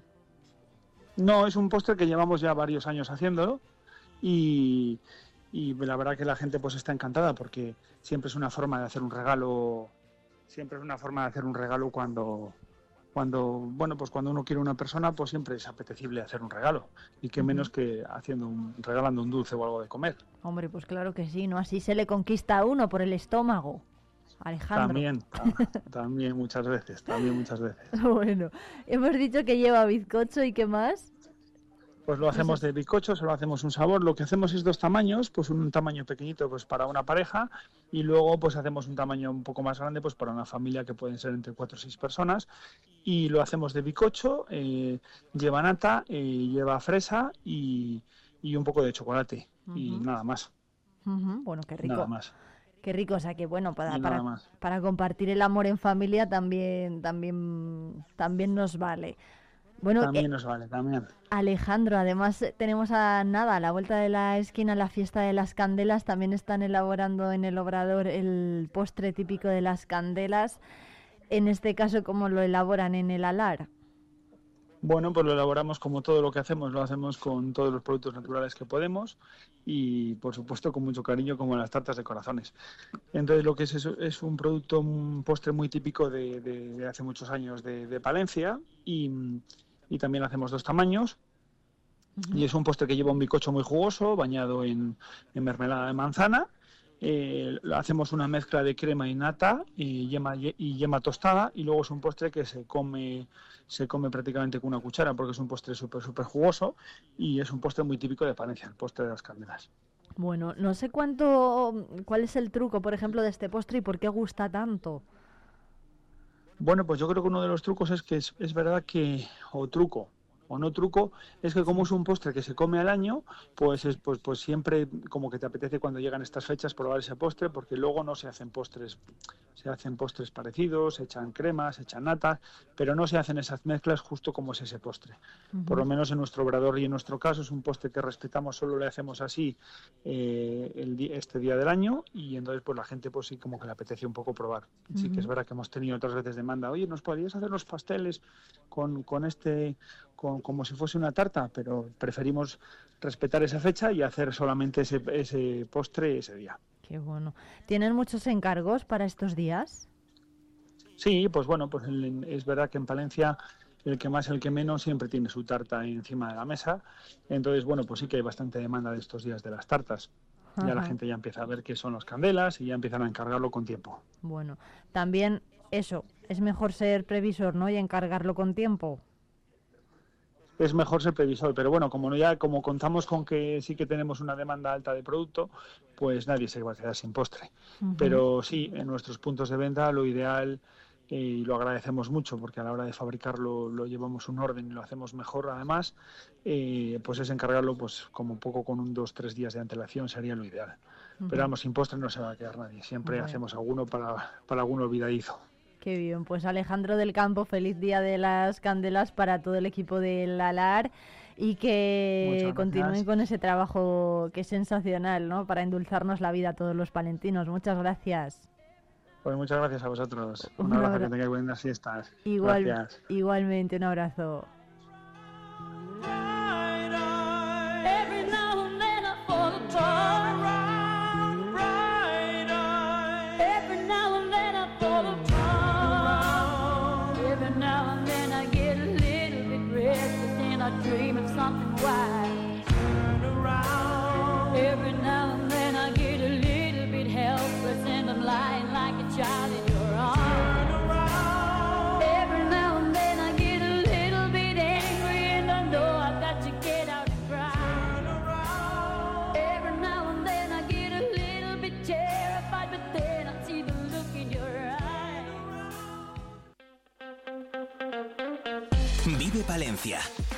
Con Irene Rodríguez.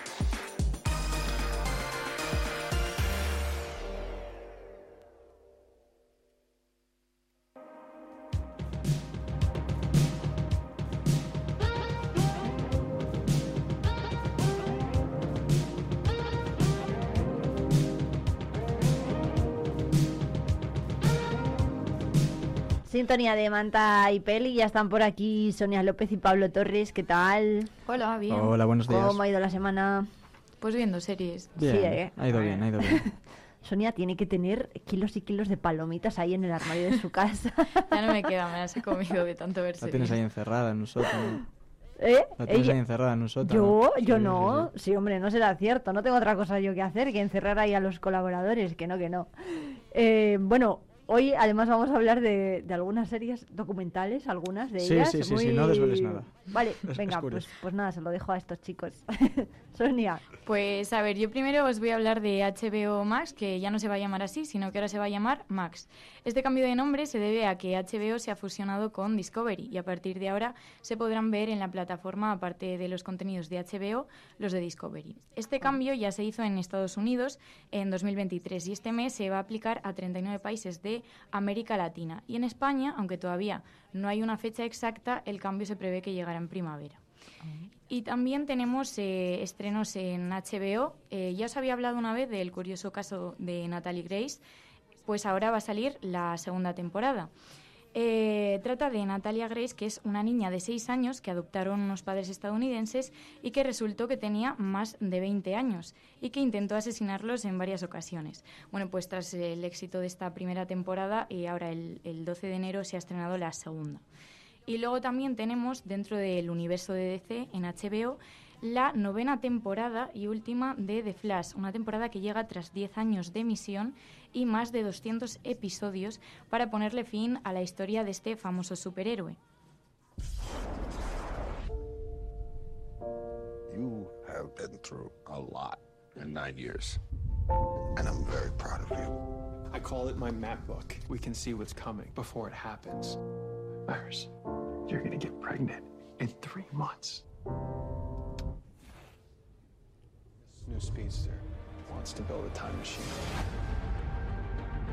I swore I would make sure that we always had a future. I don't want to know everything that's going to happen. I just want to be able to choose it. You got a mutiny on your hands. What do we have to lose? The whole timeline will be at stake. Bueno, pues más eh, cosas, Pablo. Creo que la siguiente recomendación es Machos Alfa. Machos Alfa, ¿no? la segunda temporada. Creo Ajá. que es una buena noticia para los amantes de los chascarrillos fáciles y el humor de, de bar español, el típico, el que, el que tanto nos gusta. Que Y tanto es le que- gusta a Pablo Torres. Sí, a mí claro. la verdad que me encanta. y es que Pedro, Santi, Luis y Raúl vuelven a enfrentarse con la realidad, una realidad ya moderna, adaptada al siglo XXI, en la que ser eh, pues un macho alfa, como, como la propia serie dice, digamos que ahora está un poco desfasado y ya no es lo que se lleva. Al igual que ocurre con la primera temporada, deberán, bueno, pues eh, trabajar para conseguir tener una masculinidad más sana. Lo llaman de construcción de croqueta. Pero esto ya no es una croqueta.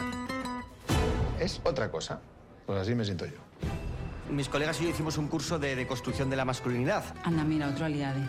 Aún estamos asentando los conceptos.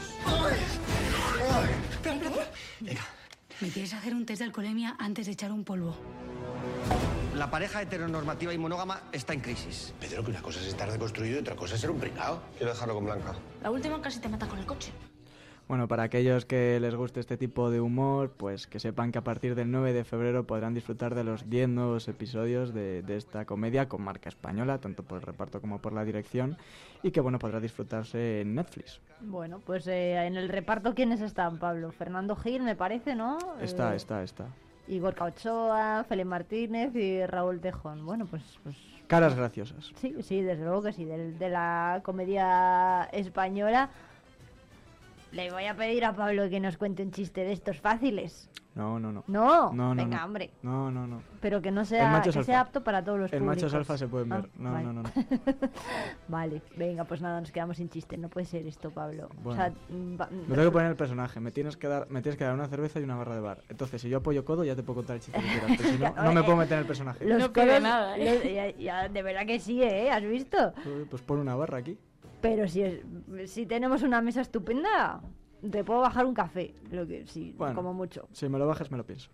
Y los codos los tienes apoyados, o sea que Cierto, cierto. excusas eh, las justas. Bueno, más cosas, Sonia. Pues ahora vamos con Disney, que eh, ha estrenado Percy Jackson y los dioses del Olimpo. Es una nueva adaptación de la saga de libros de Percy Jackson escrita por Rick Riordan. Esta serie, que se ha estrenado el pasado diciembre, ya es una de las más vistas actualmente en Disney y en Amazon Prime. Solo tiene ocho capítulos y cuenta la historia de Percy Jackson, un estudiante de Nueva York que hace una vida normal hasta que descubre que es hijo de Zeus. Tras encontrarse esto, pues irá a enfrentarse a diversas aventuras mitológicas eh, que resolverá con ayuda de sus dos amigos, Annabeth y Grobert, con el objetivo de encontrar el rayo de Zeus antes de que llegue el solsticio de verano para salvar el Olimpo y evitar la guerra. Because he was a hero? Because he was brave and kind and against all odds, he managed to find his way to a happy ending. I'm used to the world feeling weird to me. Like a puzzle with half their own pieces. But lately, it all feels different somehow. Uy, ¿Qué tal está esta serie? ¿Está bien? Yo todavía no me la he visto, pero sí que vi de pequeña las películas de Percy Jackson, que no sé si las habréis visto vosotros. Yo la ¿No? verdad es que... Yo no las he visto. Pues bueno, sí que son bastante famosas y yo creo que han tenido bastante éxito siempre.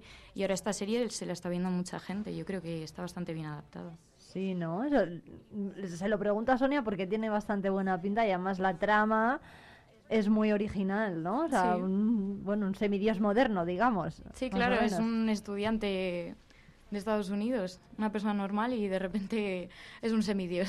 Bueno, Una adaptación contemporánea de Ulises. sí, sí, más o menos sí. Bueno, más, eh, más cosas. Yo no sé si es comparable a Ulises, el siguiente personaje del que nos va a hablar, eh, del que nos va a hablar Pablo. Creo que, que el siguiente estreno va a traer, va a traer cola. A ¿vale? ver. Y es que el 15 de febrero, solo un día después de San Valentín, va a llegar a Netflix también la docuserie del pequeño Nicolás. Sí, Voy sí. a contar el pequeño Nicolás. Persona que no era nadie y llegó a lo más alto y no debería haber estado ahí. Francisco Nicolás Gómez Iglesias, el joven de 20 años acusado de falsedad documental. Se hacía pasar por asesor del gobierno. Paradigma de la picaresca española. La historia no deja de crecer. Era el puto amo y quería ser todavía más el puto amo. Me lo creía tan... Pero vamos a ver, eh, ¿esto cómo va? O sea... el- Pregúntaselo a el, Netflix. el adolescente más fraudulento de la, de la esfera política española y se le hace un documental. Se le hace, bueno, para quien haya venido en un platillo volante y no sepa quién es el pequeño Nicolás. ¿Quién es el pequeño Nicolás? Vale, pues es... Es una persona difícil de definir, ¿vale? Digamos que es un joven, porque se le puede definir como joven, que mm, sin saber muy bien por qué, porque realmente tampoco se sabe muy bien por qué, espero que en el documental se esclarezca, consigue llegar a, a las altas élites de la política española. De hecho, consigue colarse en la coronación del rey. Y nadie sabe muy bien por qué, por qué está en, en todo el foco mediático y por qué tiene los contactos que tiene a la edad. Porque es un chaval relativamente joven. Entonces, bueno, pues esta serie eh, nos pondrá en la propia piel y el propio Francisco Nicolás, que es como se llama realmente, pues nos contará un poco qué es lo que hace, cómo llega y, y además lo hace acompañado de otro gran personaje de la sociedad española como es el comisario Villarejo. Así que yo creo que por nombres esta Vaya serie, dos. o esta docuserie, mejor dicho, no, no nos va a defraudar. Vaya, bueno, ya no es tan pequeño, ¿eh? El pequeño Nicolás. No Cumple este año 30. O sea que... Pero está atrapado en ha el cuerpo de un niño de 20. Ha crecido. Por cierto, que es el ejemplo de lo que no se debe hacer, ¿eh? Que Pablo y Sonia aquí son veinteañeros. O sea que no quiero yo contar este currículum que tiene el pequeño Nicolás con... Hombre, a ese Bueno, nivel no vamos a Que llegar. se porten bien, que se porten bien estos chicos. No creo que podamos hacer nunca lo que ha hecho el pequeño Nicolás. bueno, pues nada, el 15 de febrero. El 15 de febrero se podrá descubrir un poco más sobre su vida. Bueno, pues veremos a ver en, En Netflix. Netflix. En Netflix. Y la última de Marvel. Sí, Sonia, se llama. The Marvels, justamente. Entonces llega este 7 de febrero. Bueno, mm, habréis oído hablar de ella porque se ha estrenado en cines hace no tanto, pero ahora va a llegar eh, a Disney. Entonces es una secuela de Capitana Marvel, esta película que ya salió hace, eh, hace tiempo, en 2019, y eh, esta nueva entrega también sirve para dar continuidad a la serie de Miss Marvel. Y bueno, aunque no os hayáis visto ni la película de Capitana Marvel ni la serie de Miss Marvel, no pasa nada porque la película se puede entender bien sin haberlas visto. Es una película que no ha tenido mucho éxito en taquilla, esto sí que es verdad, que se esperaba que iba a tener mucho más éxito, pero que sí que ha tenido buenas críticas, así que mm, yo no la juzgaría por la portada. Héroes. Es un concepto pasado de moda. Pero el mundo aún los necesita. Preparada. Cueste lo que cueste. Cueste lo que cueste. Destruimos a Thanos. Pero no se ha acabado. Yo soy inevitable. Siempre habrá alguien más que culmine mi obra. Esto es solo el principio. Bueno, pues Brie Larson sigue en el reparto, ¿no? De como Capitana Claro, como Marvel. protagonista, sí. Bueno, pues veremos a ver. Está también pinta muy, muy bien. Yo tengo muchas ganas de verla. No Yo- fui al cine, así que ahora pues en Disney la podemos ver. Claro, y ya y además, bueno, con la de Percy Jackson, yo creo que son las dos recomendaciones con las que me quedo yo esta semana. Por encima del pequeño Por Nicolás. encima del pequeño Nicolás, sí, ya lo siento, Pablo. bueno, ya, si lo ve Pablo el documental, pues que nos cuente qué tal. Pero vamos, el Intentar- 15 voy a estar ahí, pero, Sí, pero, ¿eh? pero vamos, con Sí, una son cuenta solo atrás tres capítulos, ¿no? Son solo tres episodios. Bueno, pues en una tarde eh, se lo ve. Bueno. bueno, pues Sonia López y Pablo Torres, que muchísimas gracias, como siempre. Nos vemos la próxima semana. Nos vemos. Por cierto, que no sé si tenemos alguna porra de los Goya o para los Oscar. ¿Qué pensáis que va a pasar? Bueno, ¿Qué va los Goya nos ¿Qué va a pilla más cerquita, así que no sé, a lo mejor se vienen cositas por los Goya. Se vienen cositas. A ver, eh, no, no sé si han estado Sonia y Pablo por Valladolid últimamente. He pasado, he pasado. ¿No sí, hay estatuillas, hay, hay Sí. cositas por ahí. hay algo que han puesto ahí. Eso es, Goyas ¿Por qué será? grande. ¿Por qué será? No lo Ya, sé. ya, hombre. Bueno, nos vemos la próxima semana, chicos. Adiós. Chao. Muchas gracias, como siempre.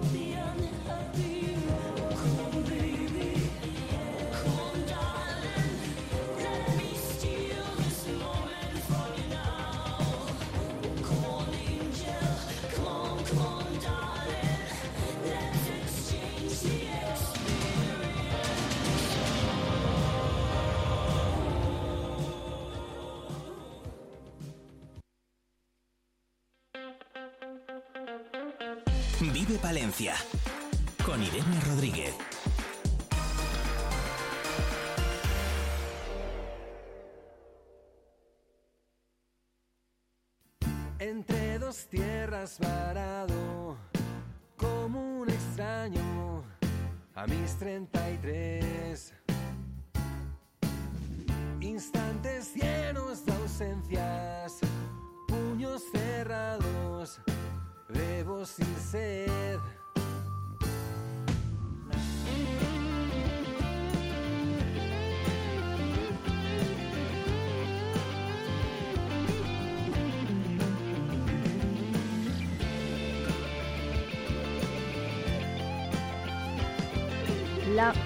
La música de Herrero, este cantautor guardense, volverá a casa este fin de semana, el sábado 3 de febrero, al Auditorio Municipal de Guardo en Palencia. Las entradas ya están a la venta y la cita comenzará a las 8 de la tarde. En esa cita sonarán temas como este Boomerang, pero es mejor que nos lo cuente el mismo Herrero. Buenos días, ¿qué tal? Buenos días. Bueno, en primer lugar, gracias por, por, la invitación. Estoy muy contento de tocar en Guardo. Yo, yo soy asturiano. Realmente el que es Ah, bueno. guardense es el batería de la banda. Es, es verdad, ahora hablamos de eso. Bueno, pero conoce Guardo, entiendo. Hombre, por supuesto. Y además que es un sitio que me encanta. Y tengo muchas ganas de, de hacer un... eh, Bueno, no sé si hemos perdido a, a Herrero. En cualquier caso, les estábamos contando que va a estar en el Auditorio Municipal de Guardo este fin de semana, el 3 de febrero. Sí, Sí, perdona, es que se había, se había cortado. Eh, la verdad es que estoy, como decía, muy, muy contento de tocar allí con mi banda y de presentar mis canciones, por supuesto. Bueno, ¿cómo es eh, el trabajo que vamos a ver ese día, el sábado, y por qué, por ejemplo, se ha conseguido contar con la participación de, mm, de Dani Penalver? Lo mencionábamos antes, él es batería muy conocido allí también y es natural de Guardo y ha trabajado con artistas de primerísimo nivel, ¿no? Por ejemplo, pues eh, con Lola Indigo y con otros músicos eh, de la esfera nacional. Pero bueno, ¿qué es lo que va a sonar ese día, el sábado, en el auditorio de Guardo? Pues mira, el, el sábado sonarán temas de mi primer disco, Nada es Eterno, eh, que evidentemente ha contado con la colaboración de grandes músicos, de casi una veintena, y a la hora de montar la, la banda, pues bueno, la verdad que decidí montarla principalmente, aparte de con musicazos a los que habéis visto en giras nacionales e internacionales, eh, como es en el caso de los cuatro, eh, pues con amigos. Entonces, por eso también surgió la, la idea de, contar evidentemente con Dani como un pilar imprescindible de, de la banda, ¿no? Del proyecto. Bueno, ¿cómo ha sido trabajar en este primer disco? Pues ha sido bastante mm, complicado porque, bueno, pilló en plena pandemia el proceso de, de creación, de, digamos, de gestación, ¿no? Del proyecto. Y ahí fue cuando, cuando comenzamos a grabar y de repente se nos empezó a complicar todo por el tema de las restricciones. Entonces es un disco que está grabado, como decía, por una veintena de músicos y en gran parte online. Hemos trabajado mucho vía internet. Bueno, eso es- Así que hemos aprovechado las, las nuevas tecnologías. Bueno, Boomerang fue el primer adelanto, ¿no? Que salió a la luz de ese trabajo en el que, que, bueno, que salió en marzo también al, al- a la luz eh, en marzo de 2023, pero bueno, ¿qué tal, ha, ¿qué tal ha ido el lanzamiento y sobre todo dónde le vamos a poder ver aparte de en Guardo? Bueno, eh, posteriormente eh, tenemos un concierto en Asturias eh, a finales de mes. De... Lo que pasa es que estamos, eh, ya te digo, comenzando una gira que se postergará hasta después de verano. Ya estamos cerrando ciertos festivales y ahora, bueno, pues estamos haciendo esta gira de invierno después de hacer dos conciertos en Madrid con todo vendido. La verdad que, bueno, le estamos echando muchas ganas. Es difícil cuando un proyecto es de uno y no tienes, ¿no? La, digamos, la- el apoyo de una multinacional detrás. O sea, en este caso, pues voy riesgo total en todos los conciertos, ya sabes, y hay que, hay que meter gente. Lo más importante es que la gente acuda a los conciertos y apoya, como se suele decir siempre, la música en vivo y sobre todo el rock, que por desgracia parece que lo quieren dejar morir, pero no lo vamos a permitir. Bueno, di que no, claro, claro que no, que larga vida, larga vida al rock. No sé qué le parece la actividad cultural que hay en Guardo, es un calendario muy interesante el que siempre tienen a lo largo de todo el año y además AMGU, la agrupación musical, colabora muchísimo y bueno, es en gran parte responsable, responsable de toda la actividad cultural que se realiza allí. No sé si ha tocado en más ocasiones en, en Guardo, si va a ser la primera y un poco, pues bueno, qué le han contado también de, la dinamización cultural de, esta localidad. Pues la verdad que fue una de las cosas que nos empujó a, tocar allí en Guardo, ¿no?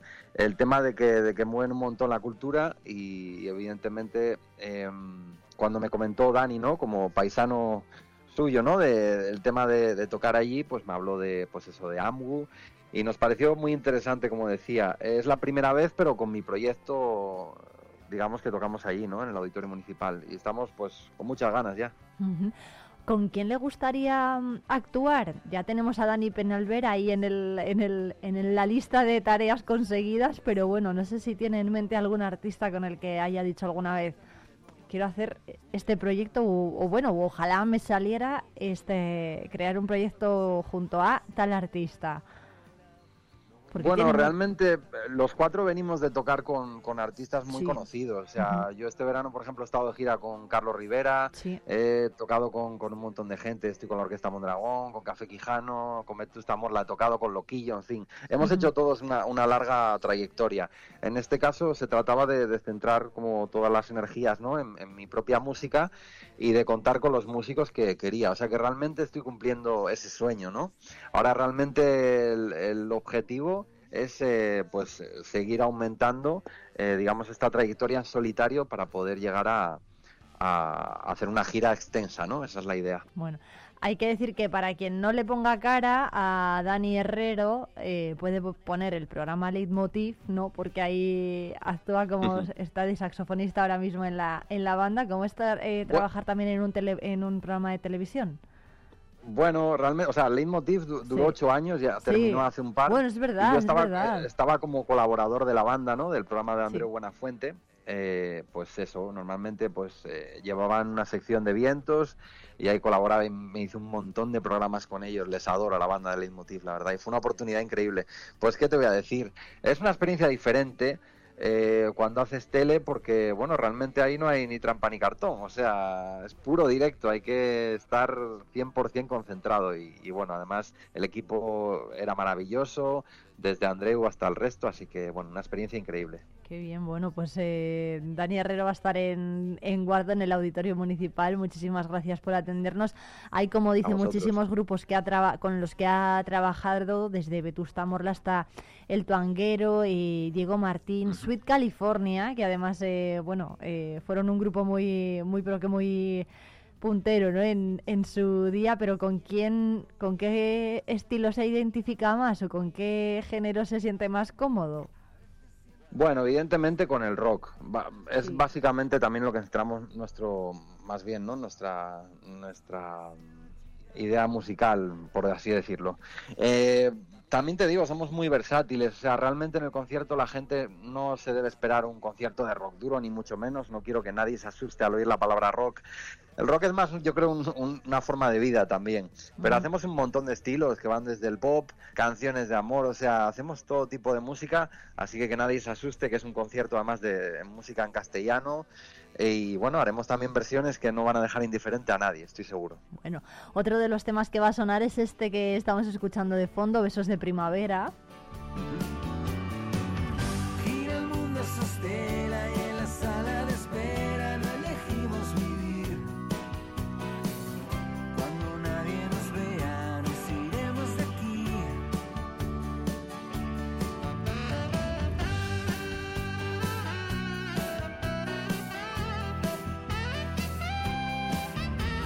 Que recuerda mucho, mm, por lo menos a mí me recuerda, ¿eh? a la música de Alejo Estivel, Tequila, eh, Coquemaya, este tipo de, músicos. No sé si, si por ahí van los tiros o, no.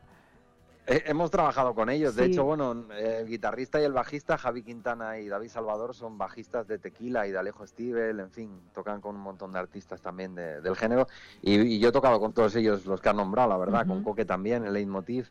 Así que bueno, es un halago, la verdad. Qué bien. Bueno, pues la música de Dani Herrero va a estar en el auditorio de Guardo el sábado a partir de las 8. Las entradas ya están a la venta en www.amgu.org. Tienen un precio de, de, de 10 euros anticipada y de 12 en taquilla. Muchísimas gracias, Dani Herrero, por atendernos. A vosotros, un placer. Os esperamos el sábado. Y que disfrute también de nuestra provincia. Un abrazo. Un abrazo fuerte, gracias.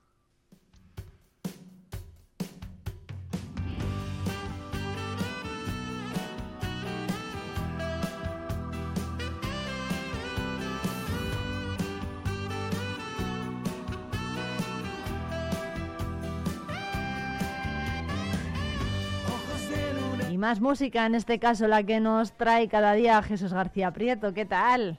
Hola Irene, hola a todos los oyentes de Vive Radio Palencia. Hoy finaliza el mes de enero, que se ha hecho bastante largo, pero vamos a celebrarlo con la mejor música en el 90.1. Hoy te presentamos lo último de Walls. Esto se llama Quédate, mi corazón. Como una bomba de relojería. Siento que te hago pagar todo lo que arrastro de atrás y no sano todavía.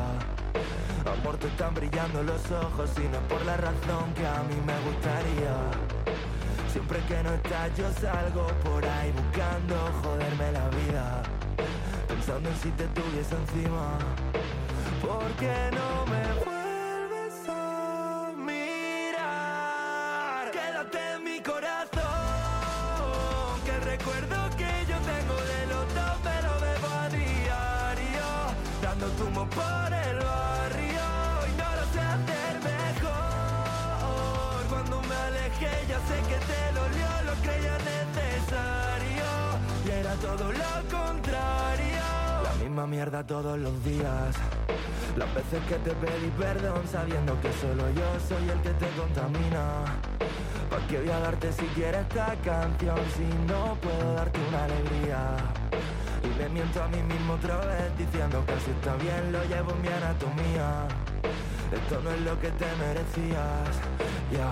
Y lo pensé tantas veces allá afuera, toda la vida en carretera. Se me hizo tarde para vernos otra vez. Quédate en mi corazón, que recuerdo que yo tengo de los dos me lo bebo a diario, dando tumo por el barrio y no lo sé hacer mejor. Cuando me alejé ya sé que te dolió, lo creía necesario y era todo lo contrario.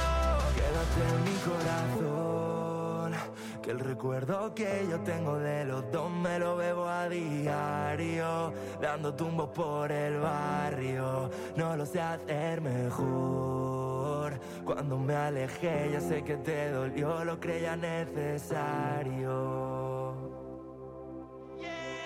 Quédate en mi corazón, que el recuerdo que yo tengo de los dos me lo bebo a diario, dando tumo por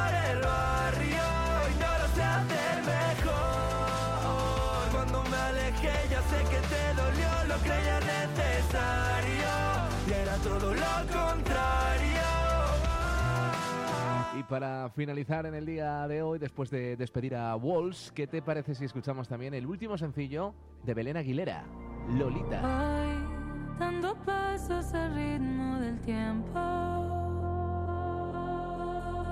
Soy tan esclava este momento.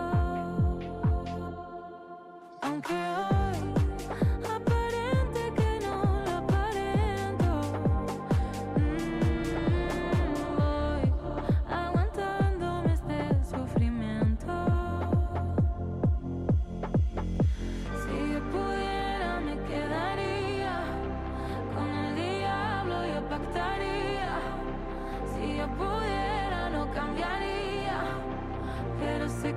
pasar algún día.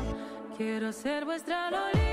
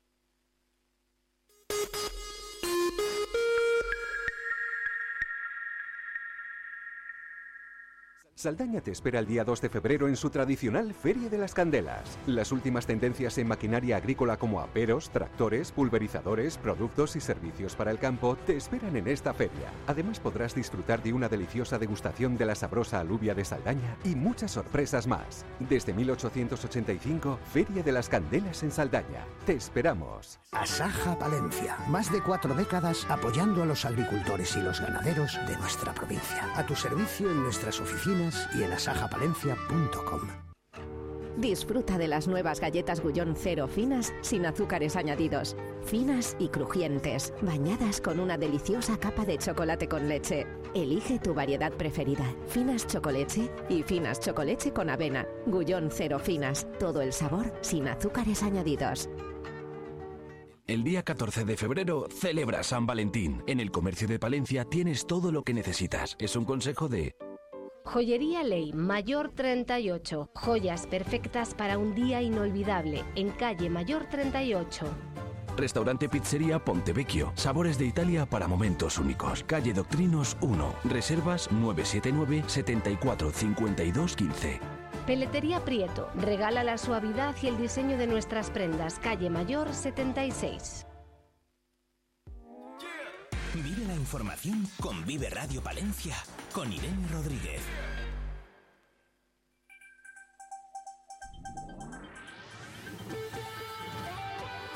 Noticias.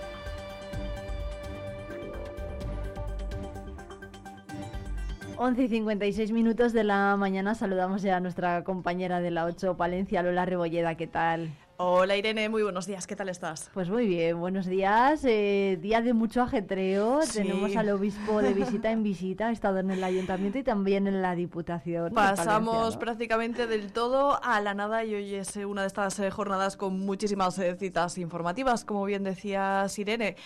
El principal titular, eh, las sopas se vuelven a movilizar esta mañana en Asaja y todos unidos, a excepción de UCCL, anunciaban que en un par de semanas se van a movilizar en nuestra provincia. Habrá una tractorada.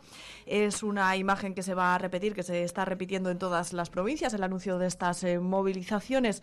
¿Por qué? Pues porque dicen que piden la modificación del plan estratégico de la PAC, la reducción de la burocracia o la aplicación real de la ley de la cadena. Eh, bueno, pues eh, no olvidemos que es un sector primario fundamental para nuestra provincia, para nuestro día a día y bueno, pues eh, veremos qué ocurre con esas reivindicaciones porque ya han obtenido de primeras el apoyo del consejero de Agricultura, de Gerardo Dueñas, que dice que está con ellos en estas reivindicaciones del sector agroganadero y asegura que las políticas europeas que van en contra de este sector.